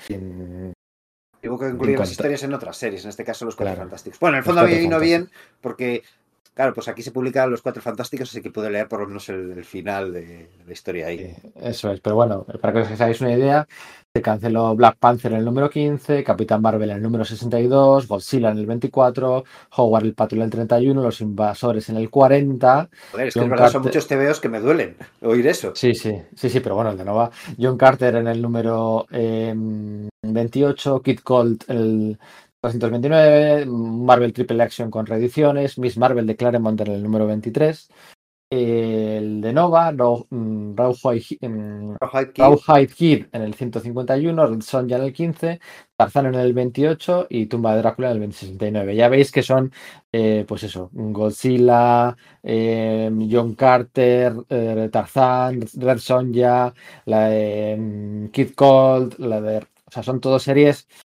em, periféricas. del, períme- del perímetro más externo de- de- del No. core superheroico. No sé si ha añadido Dinosaurio Diabólico y el Hombre Máquina. eh, las, las creaciones de Kirby que no, no funcionaban. Sí, eso es. Y, y añadieron solamente tres nuevas en esa época. Una de ellas era Micronautas. ¿eh? Micronautas salió Ese Michael Golden que acaba de llegar de Implosion. Sí, que era de, de muñequitos. Shogun Warriors, que creo que también era de muñequitos. Claro, ¿no? eran de Sí. eran los, los Mazinger y similares que decían, venga, son distintas compañías, pero aquí los metemos en un mismo universo, ¿no? Y Battlestar Galactica, para seguir un poco el rebufo, igual que la, la serie Battlestar Galactica, seguir el rebufo de, de Star Wars, pues eh, seguir el rebufo del cómic de Star Wars con, con la adaptación. O sea, todo eran licencias. Y luego Rom. Y luego ROM, sí, sí, eso fue ya un, par, un claro, año de- de- un par de años después. Un año después. O sea que. pum, pum, pum, 79, que- sí tienes razón. Que eran licencias, además, que no eran creaciones propias. O sea, casi todo lo que ha dicho Pedro, salvo quizás Red Sonja y lo de, lo de Ana Hanna Barbera, eran todo personajes eh, propios. Los invasores, Miss Marvel. Que- no hay ninguna pérdida que digas tú, bueno. no, pues- no, no llora. No eran los Cuatro Bueno, Fantásticos, no eran los Vengadores, no era Spider-Man. o sea Sí, que- pero bueno, era una Marvel en Sí, enti- transición. que A, sí, Jim Shooter le vino de lujo para dar entrada a toda la gente que a Michelini, Lighton, eh, mm, bueno, John Van ya estaba, eh, John Romita. Jr., eso, limpiar un poco, hacer un poco de limpia. Y bueno, pues todos los las cancelaciones de DC cayeron en el olvido, o bueno. Sí, no, ¿no? Al final, esto seguramente sea una anécdota. Bueno, no es una anécdota, es un hecho que todo el mundo conoce. Eh, DC Comics, eh, con todo ese material contratado, lo compactó y lo metió en una serie eh, llamada. eh, esto, es- le faltaba Ambush Bug por ahí. Cancelled Comics Cabalat. Haciendo referencia al título de Comics Cavalcade de los años 40, que era ese título donde aparecían en las portadas, pues eh, Alan Scott, Jay Garrick y Wonder Woman en los Juegos Olímpicos y tal, pero con todo el sentido humor, Cancelled Comics Cavalcade. Sí, era, era una serie de personajes de, de All American Comics, ¿verdad? De, de esa parte de DC salían ahí. un- Y entonces, pues ahí metía todas las todo el contenido no publicado, básicamente para proteger las IPs o registrar algunos personajes o lo Vixen que Imprimir antes, ¿no? suficientes copias, aunque fuesen en blanco y negro, aunque no estuviesen entintadas algunas páginas, etcétera, para que eso eh, hubiese un copyright para, eh, para Eso ellos. es, un copyright, mandan, Eh, tres copias a la Biblioteca Nacional, cuatro o cinco en la oficina, una a cada autor y a la Y, y ¿no? una a Robert Overstreet, creo que se llamaba, que era el, el tío que llevaba la, la guía oficial del cómic, una especie como de, de libro que salía, yo creo que, todo, creo que salía todos los años, es que salían todos los cómics publicados y el precio de, de mercado que tenían ¿no? en, el- en la segunda mano para que constase oficialmente que ese cómic había aparecido, aunque claro, no había llegado a los kioscos, ¿no? Pues la primera portada es muy icónica porque parece la de la caída de los mutantes, pero son unos eh, ocho años antes, con todos los héroes ahí tirados por el suelo, y pues incluía cómics como el Black Lightning número 12, número 13, el Cloud and Conqueror número 14, Green Team el 2, Firestorm el 6, Firestorm que había debutado, lo había creado Jerry Conway, pues... mm, pues Milgrom número- un poco antes. Es el número 6, pues medio año antes, ¿no? Claro, de hecho lo que hacen Eh, con el personaje es que eh, le empiezan a meter en, Fla- en Flash como complemento Sí. para sacarlo de algún modo y luego Gary Conway lo lleva a, eh, lo diré, la colección esta que era de un team up de Superman, eh, DC Comics Presents, para que luego el personaje acabe, a- acaba en la Liga de la Justicia que está escribiendo el propio Gary Conway, porque no quiere que su personaje desaparezca de DC.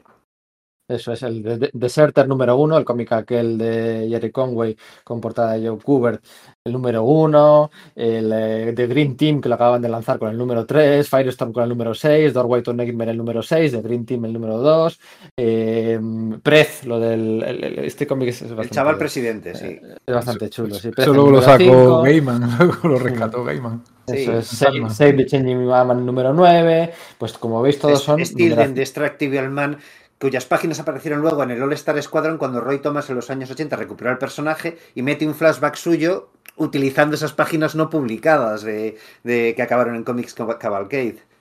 Ragman el número 6, Army at War el número 2, Battle Classic el número 3, The Vixen el número 1. Son todas series, lo, lo- lo que decíamos antes de Marvel eran numeraciones altas, series pues que ya languidecíamos, que aquí son series recién estrenadas, con números entre el 1 y el 12, ¿no? Y Luego también estaba Kamandi, el 60-61 y cosas así, pero, pero. Y de esto imprimieron, en algunos lados leo que 35, en otros lados leo que 40, en En cualquier que caso. 50, eh, sí, sí, sí, no, no, no está muy eh, claro. en También lo que pasa es que es muy complicado detectarlo porque como, por lo visto, como, claro, eran páginas en blanco y negro, una cosa como muy buscada por coleccionistas, hubo un rollo masivo de falsificaciones. En el momento en que claro. uno llegó a manos de los aficionados, hicieron fotocopias y lo, y lo montaron y los fueron vendiendo como si fuesen originales. Entonces, debe ser difícil.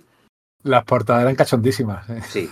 Las portadas, además, eh, puede ser la portada número la primera portada en que se ve gente como muerta en el suelo. Realmente lo que se ve en un vertedero, porque se ve un camión y se ven todos Es lo que ha dicho Pedro, es como la caída de los mutantes Es verdad. casi 20 años antes. Y la otra, esa de que la cola del paro pegándole patada en el culo a, a los personajes, era, era, era cachondísimo. O sea, Sí, por lo menos se lo tomaron a cachondeo que, que para lo que podía, lo que lo- para lo que había pasado y para lo que podía haber pasado, pues decían "Pff, No, lo que, podía ¿eh?". haber, lo que podía haber pasado, a ver, Atlas, Atlas Chapa, o sea, Sí. Atlas Tierra, Sí. Dalton. Tierra, o sea, que no se nos olvide que, mm, bueno, pues eso, que, que podría haber sido más, más, más gordo, ¿no? Y lo que hizo fue pues que DC tuviera un mayor control a partir de ese momento por, por, por la gente de Warner, pues para, para evitar que se pudiera reproducir todo esto y que mucho talento pues se pusiera pies en polvorosa eh, en dirección a, dirección a Marvel, ¿no? Pues eh, eh, sobre todo pues Frank, Mil- Frank Miller, Michael Golden, Ditko también. Bueno, Ditko volvió a Marvel. También volvió, sí, eso es. Y, y- y bueno. Eh, y DC, pues bueno, no es que tardara mucho en recuperarse, ¿no? Eh, mm, aquí es donde se suele empezar a hablar de la British Invasion, ¿no? O sea, aquí en este punto de la historia. Sí, es que coinciden los años en los que Joe Staton, que está dibujando eh, Linterna Verde, viaja al Reino Unido y conoce a Brian Boland. A Y- Gibbons y a Boland, ¿no? Eso es una convención. Entonces empieza, empieza a aparecer algunas portadas, algunas cositas de autores ingleses y eso abrirá camino a lo que, bueno, pues a lo que pasó en, en los años 80. Dos Los detalles mejores más. autores, los mejores autores han ido a la competencia, entonces tú buscas en otros lados un poco Y que tengan estamos tarifas baratas, cosa que con, eso. con, lo- las que- condiciones laborales que hay en el, en el Reino Unido y el cambio libra-dólar, sale muy barato contratar a gente no, de muchísimo no. talento. No lo quería decir así, lo de mano barata, pero es lo que era. ¿no? Es lo que era. Y cobraba Entonces, mucho pues, más que en el mercado eh, inglés, sin embargo, era barato para lo que era Estados Unidos. no les vino mal, o sea, ahí fue como una especie de purga que, bueno, pues que consiguieron meter a esa gente, eh, siguieron la línea de cómics más maduros que ya se venían que se venían viendo y, y también les vino muy bien los favores que les hizo Jim Shooter Mm. quitándose de Sí. medio a gente Estamos hablando de los tiros en el pie que se pega DC, pero claro, Jim Shooter con esa. Que ya se ve absolutamente todopoderoso, y con razón. Claro. Quiero decir, pues se, per- se permite cometer algunos errores, como que se vayan a la competencia Mark Wallman, Jim Collan, eh, George Pérez, eh, más adelante John Byrne, ¿no? Pero no sé, ya pilla fuera de la arquilla de la que estamos tratando. Pero si hablamos de la horquilla 79-80, es eso, ¿no? Jen Collan, eh, Mark Wolfman, Josh Pérez, es eh, los Eso, que... eso último que habéis dicho, Marvel Mayos Pérez, para mí yo creo que es lo, lo que cambia el Es paradigma. Es esa, esa sensibilidad, vamos a decirlo, marveliana, que ellos meten en, en Dos Titanes y que luego se va difundiendo poco a poco en el resto de, de las publicaciones, creando una mezcla entre el clasicismo de DC y los personajes de DC y una manera distinta de narrar que venía efectivamente de Marvel, hay que decirlo, que también se un poco eh, contagia a la legión de superhéroes también, van mirando, ya DC sí miraba mucho a Marvel, igual que Marvel siempre miraba a DC, antes no lo hacía, y hay otro detalle que es la publicación para mí de Mundo de Krypton, la primera miniserie la de Paul Cooperberg, Sí, no la de eso, es, eso es muy importante junto con talento miniserie. inglés. una miniserie de tres números, el, el Mundo de Krypton, la miniserie de tres números. Eh, ¿Pero por qué es importante? Porque es la primera vez que se publica una miniserie. Ah, vale. Como, el público ya está acostumbrado, Eso porque es. en televisión se han emitido pues eh, raíces y hombre rico, hombre pobre, y se va a emitir Shogun y tal, de- con el- claro, se lanza la película de Superman y resulta que no pueden publicar una adaptación de esa, de esa película porque el contrato del guionista original, que es Mario Puzo, lo, lo previene. Entonces DC dice, tenemos que lanzar algún TVO de Superman, ¿no? Lanzan una novela y tal, y dice, bueno, pues lo que ¿qué hacemos, una miniserie sobre Jor-El, ¿vale? Y sobre el pasado de Krypton y tal. Y resulta que es un éxito de narices, dicen, coño, es que es que esto igual de las miniseries, de las de las colecciones pensadas ya de entrada para que tengan un, un final, que cuenten una historia completa, igual no es mala idea. Y eso va a ser fundamental. Al lector 80. le da- no le da tiempo a cansarse, eh, como dice, ay, como son cuatro números, el tercero no me acaba de hacer gracia, vamos a ver el cuarto y al final funcionaba bien. Eso, es un- ir, ir probando cosas. Hay que ver maneras cómo estaba el ambiente en, en DC, que en el año 79 se- mataron a un montón de personajes, mataron al Batman original, mataron al hermano de Batgirl, Tierra 2. a la madre de Satana, a Batwoman, la Batwoman original,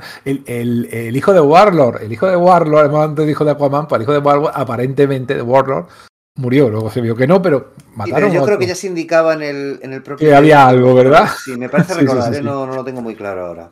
O sea, pero sea como sea, también había un ambiente fúnebre en, en DC de, de matar personajes diciendo, "Pff, Iris West, ¿no? Igual- que igual sí, también, por aquella ¿no? época, sí, sí, sí, sí. Sí, sí, sí, sí. O sea, es como. Estaba, estaba funesta la. Y el La cosa- hecho de que se dieran cuenta de que a lo mejor la librería era un buen canal de ventas es. que había Eso que a mí me empezar a parece cuidar. Porque lo del supermercado también demuestra que tampoco acaba de salvarlas. Así que empiezan a indagar. ¿eh? Oye, pues esto. pero claro, las ventas eh, de Mundo de Cripto son buenas, pero claro, en libre especializada solo son incluso más. Entonces, claro, terminan lanzando Camelot 3000 unos años después porque tienen el talento inglés. Camelot 3000 es que es eso, es hija directa de, de la implosión, porque está Mike Barr, que es de los pocos que, eh, como guionista, que es de los pocos que ha conseguido mantener el empleo, porque él y Jack C. Harris pensan, a nosotros nos van a echar, y Mike Barr no le echan.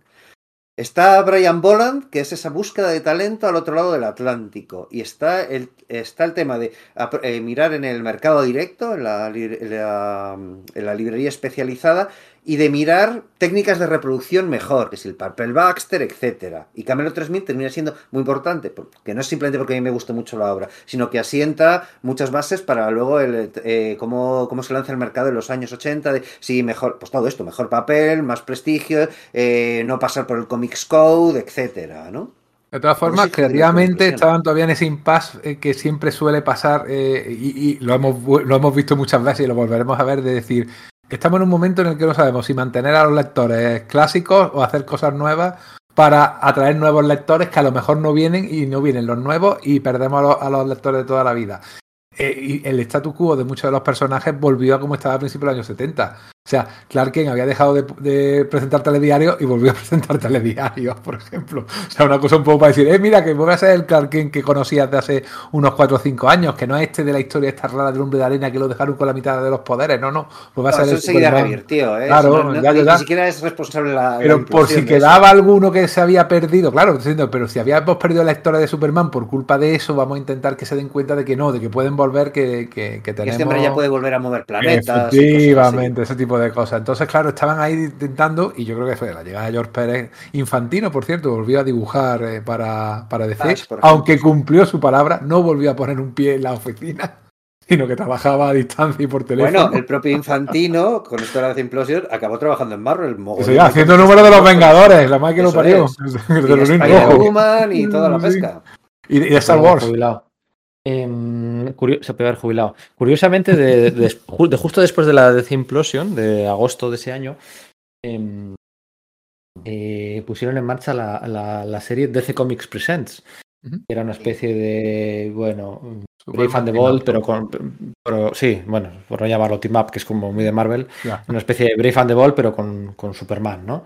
Mm, y, y- y eso, eh, bueno, un mes, yo qué sé, Sargento Rock, un Flash, Adam Strange, eh, bueno, pues eso, sí, un Team. Firestorm para recuperar el personaje, como he dicho. Eso es.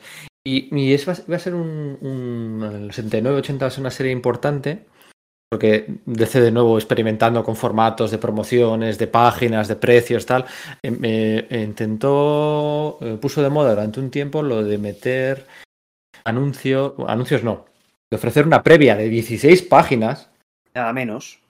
Nada menos de 16 páginas de futuras series regulares, ¿no? Entonces, to- toma, te ofrezco aquí 16 páginas.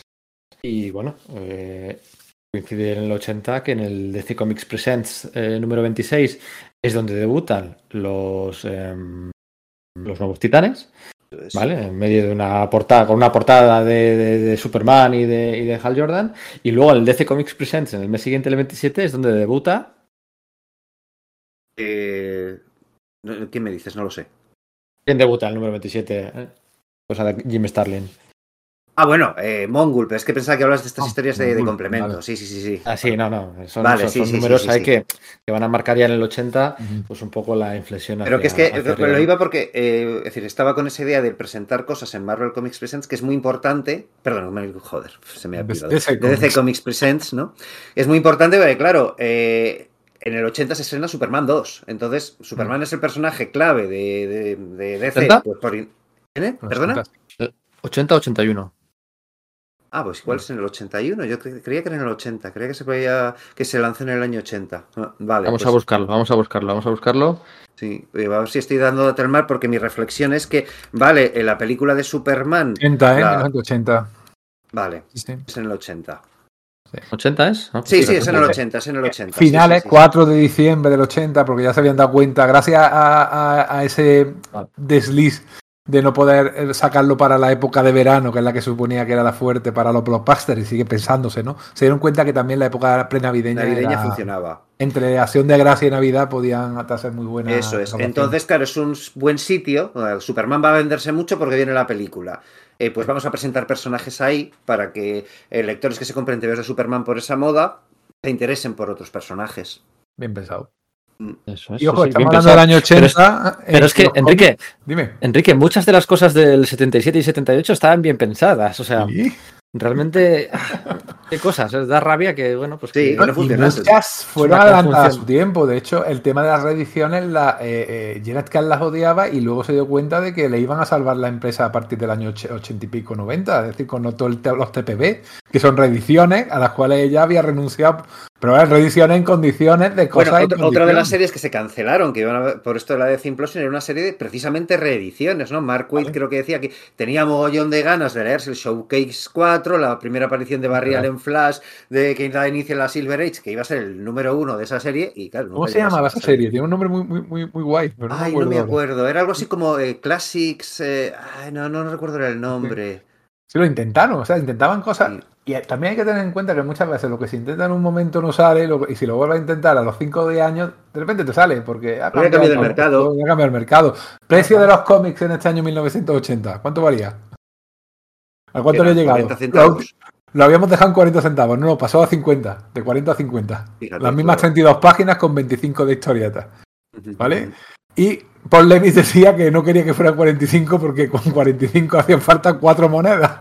Y todo el mundo se da cuenta y decía que no, que hacen falta tres. 25, 10 y 10. o sea, que había un cachondeo con el Paul Levis y las moneditas y el cambio, pero claro, 50 centa- céntimos ya.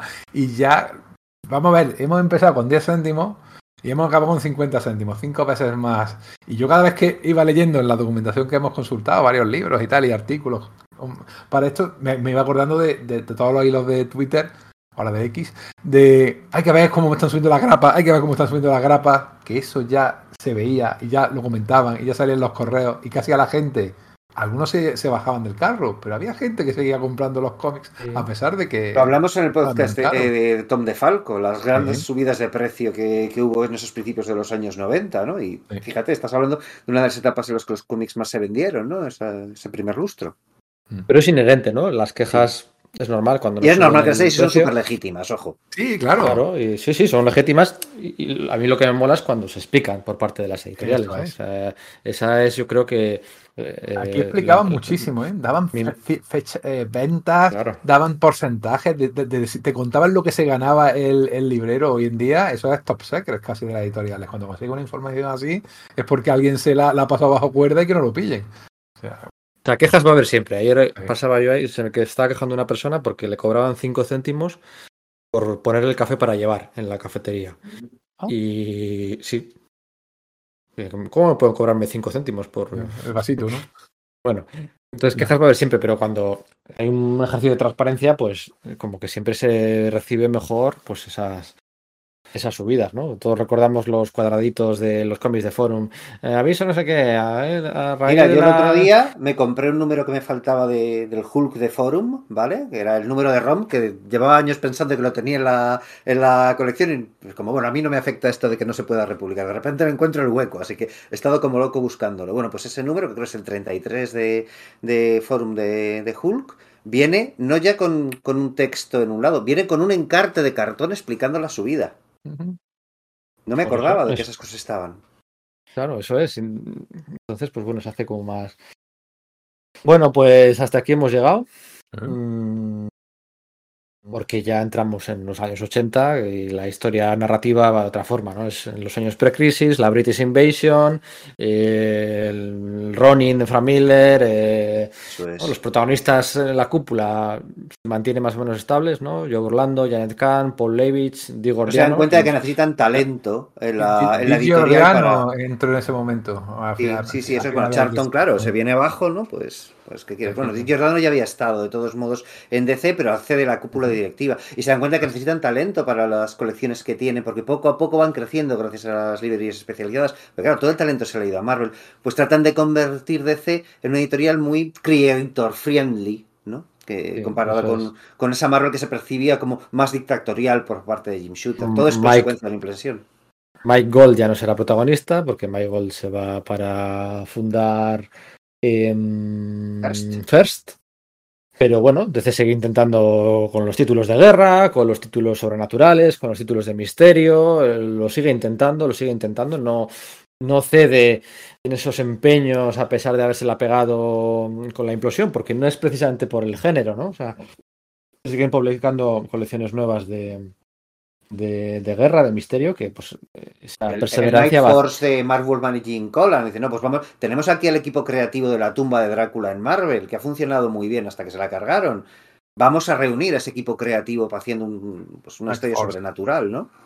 Pues esa perseverancia en el misterio, en el suspense, en el terror, en la guerra, en la ciencia ficción, pues va a tener eh, su recompensa ya hacia finales de, de los 80. O sea, si se hubieran rendido y hubieran cambiado todo por completo por, por ese reverse de la implosión, pues, pues. Pero no, mantuvieron. Has Ahora comentado, una previa de 16 páginas, ahora esto. Mantuvieron sus cosas, fueron, fueron perseverantes. ¿no? has comentado que no era el género, y es verdad que no era el género, pero sí es verdad que era el contenido, sí. Eh, Mark Waid, eh, cuando ya fue editor en, en DC, dice que estuvo buscando por los archivos a ver si encontraba el cómic Cavalcade, este Cavalcade, a ver, para leerlo, porque no había podido leer esos cómics que él tenía tanta ganas de verlo, y dice cuando leyó, dijo, vaya puta mierda. O sea, ten cuidado con lo que esperas, o sea, que realmente el, yo creo que ahí es que el, el hype te, te juega una mala Claro, pasada, porque lleva el, años el- el White de leerlo. 16 no era el de, 20, el de 30, que fue el que probablemente leyó aquello, te- claro. te descontextualiza todo, ¿no? Eh, eh, pero bueno, oye, por pues- ejemplo, los de la Legión, eh, perdón, la Sociedad de Supervillanos, creo recordar, o lo de los Freedom Fighters, eh, eran números que estaban escritos y tal, que se iba a cancelar la serie y, es- y lo- y les dijeron, lo vamos a cancelar en tal número. Es como, no, es que en tal número eh, estaremos en mitad de una saga. Entonces, los propios autores pidieron que se cancelase antes. Lo cual te da una idea que eso que leyó Mark Waid en ese, en ese cómic Cavalcade, en el fondo eran como los números anteriores de la Secret Society of Supervillains. O sea, decir, que, que igual también es un tema de percepciones, eso de que era malísimo. Bueno, lo, igual lo que no, lo que desde luego no era, era espectacular, ¿no? Bueno, pues la historia esa ya es más conocida, los clásicos, bueno, pues se, se con- se conocen más, ¿no? Los clásicos de este principios de los años 80. En ese territorio no, no, no es esta la ocasión para entrar en ello. Hay más cosas bueno, hay más cosas publicadas que de los 70, ¿no? Pues están mm, La cosa del pantano, ahora ya los titanes, eh, eso que decíamos de la muerte de Iris.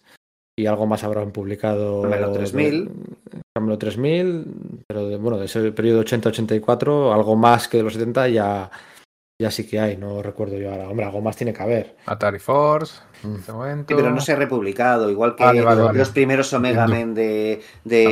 Roger Slipher y Keith Giffen, ¿no? Que es curioso Pero que si, de si Pedro todo. fuera editor de ese, seguro que lo hacía.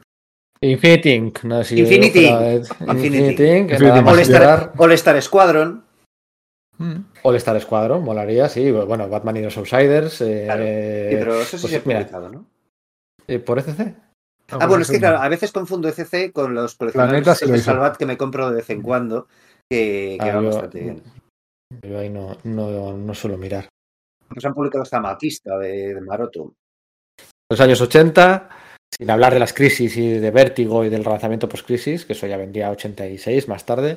Los años 80 DC se recobró, se recuperó bien de, esa. o sea, yo creo que si de verdad aquellos rumores de despido de Jeanette Kahn eh, se hubieran realizado y la despiden y, y meten nuevo management, nueva, nueva gente ahí arriba, no se hubiera perseverado en esas cosas que ya le salieron mal, pero que intentaron hacer. Eh, Y es Janet que además, si cae Janet Levitz. probablemente hubiese caído también Paul Levitz y no hubiese habido, por, Por ejemplo, eso. también la Legión de Superhéroes de Paul Levitz, que es otro de esos títulos clave de ese primer Eso lustro es. de los 80, ¿no? Entonces yo creo que esa perseverancia viene por el hecho de que eran los mismos, que habían aprendido los errores y que tuvieron un poco más de suerte. Si se hubieran cargado a Janet Kahn, mm, no es descartable que hubieran corrido el destino de pues, Charlton, Atlas o, o tantos otros. Así que la- para mí la lectura es esa, ¿no? Que Sí. se aprendió de sus errores, se continúan haciendo cosas muy parecidas y... y- y, Supieron adaptarse al, al cambio de mercado de los años 80.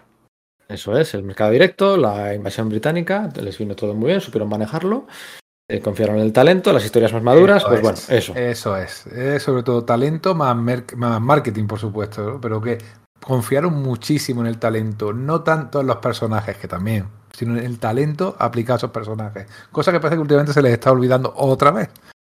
Cosa- Y cambiaron un poquito el logo de la Bullet, ¿eh? que de esto no se suele hablar, pero el loguito no es exactamente el mismo. El ancho de la línea blanca, creo que Eh, era, ¿no? Eso es, pero bueno, ya son tecnicismos, que ¿Cómo en un- sois? que en un- son tecnicismos que en un medio oral cuesta más explicar. Hemos hablado mucho hoy de precios y de cifras, que quizás es un Sí. poco apabullante, pero bueno, esperemos que os haya Era gustado. necesario, al final. Es el tema de, este, de este podcast. Porque todo el mundo al final habla de, de- de precio, ¿eh? Así que, Claro. que nos duele mucho y es, y es normal. Es normal, sí, sí, todos hemos pasado por ahí. Y he vuelto a comprar una grapa este año. Em, bueno, cuarto podcast de DC de este 2024. Esto no puede quedar aquí, así que que el ritmo no pare. Eso es. Y se aceptan sugerencias eh, para, para seguir. Este año tenemos que hacer más podcasts de DC que de Marvel, hombre. Es como. Lo que me pregunto si alguien anónimamente dirá, joder, nada más que habláis de DC. Nunca, Llegará a pasar nu- eso, ¿no? Nunca van a decir eso. Y eso que los tres de aquí somos mucho más Marvel, eh, DCitas, que me ha salido el subconsciente, me ha fallado. Iba a hacer una, un chiste y me ha, salido- me ha fallado el subconsciente. Qué mal. Bueno, da igual. Eh, el animal mal hay que hacer. Sí. Un placer.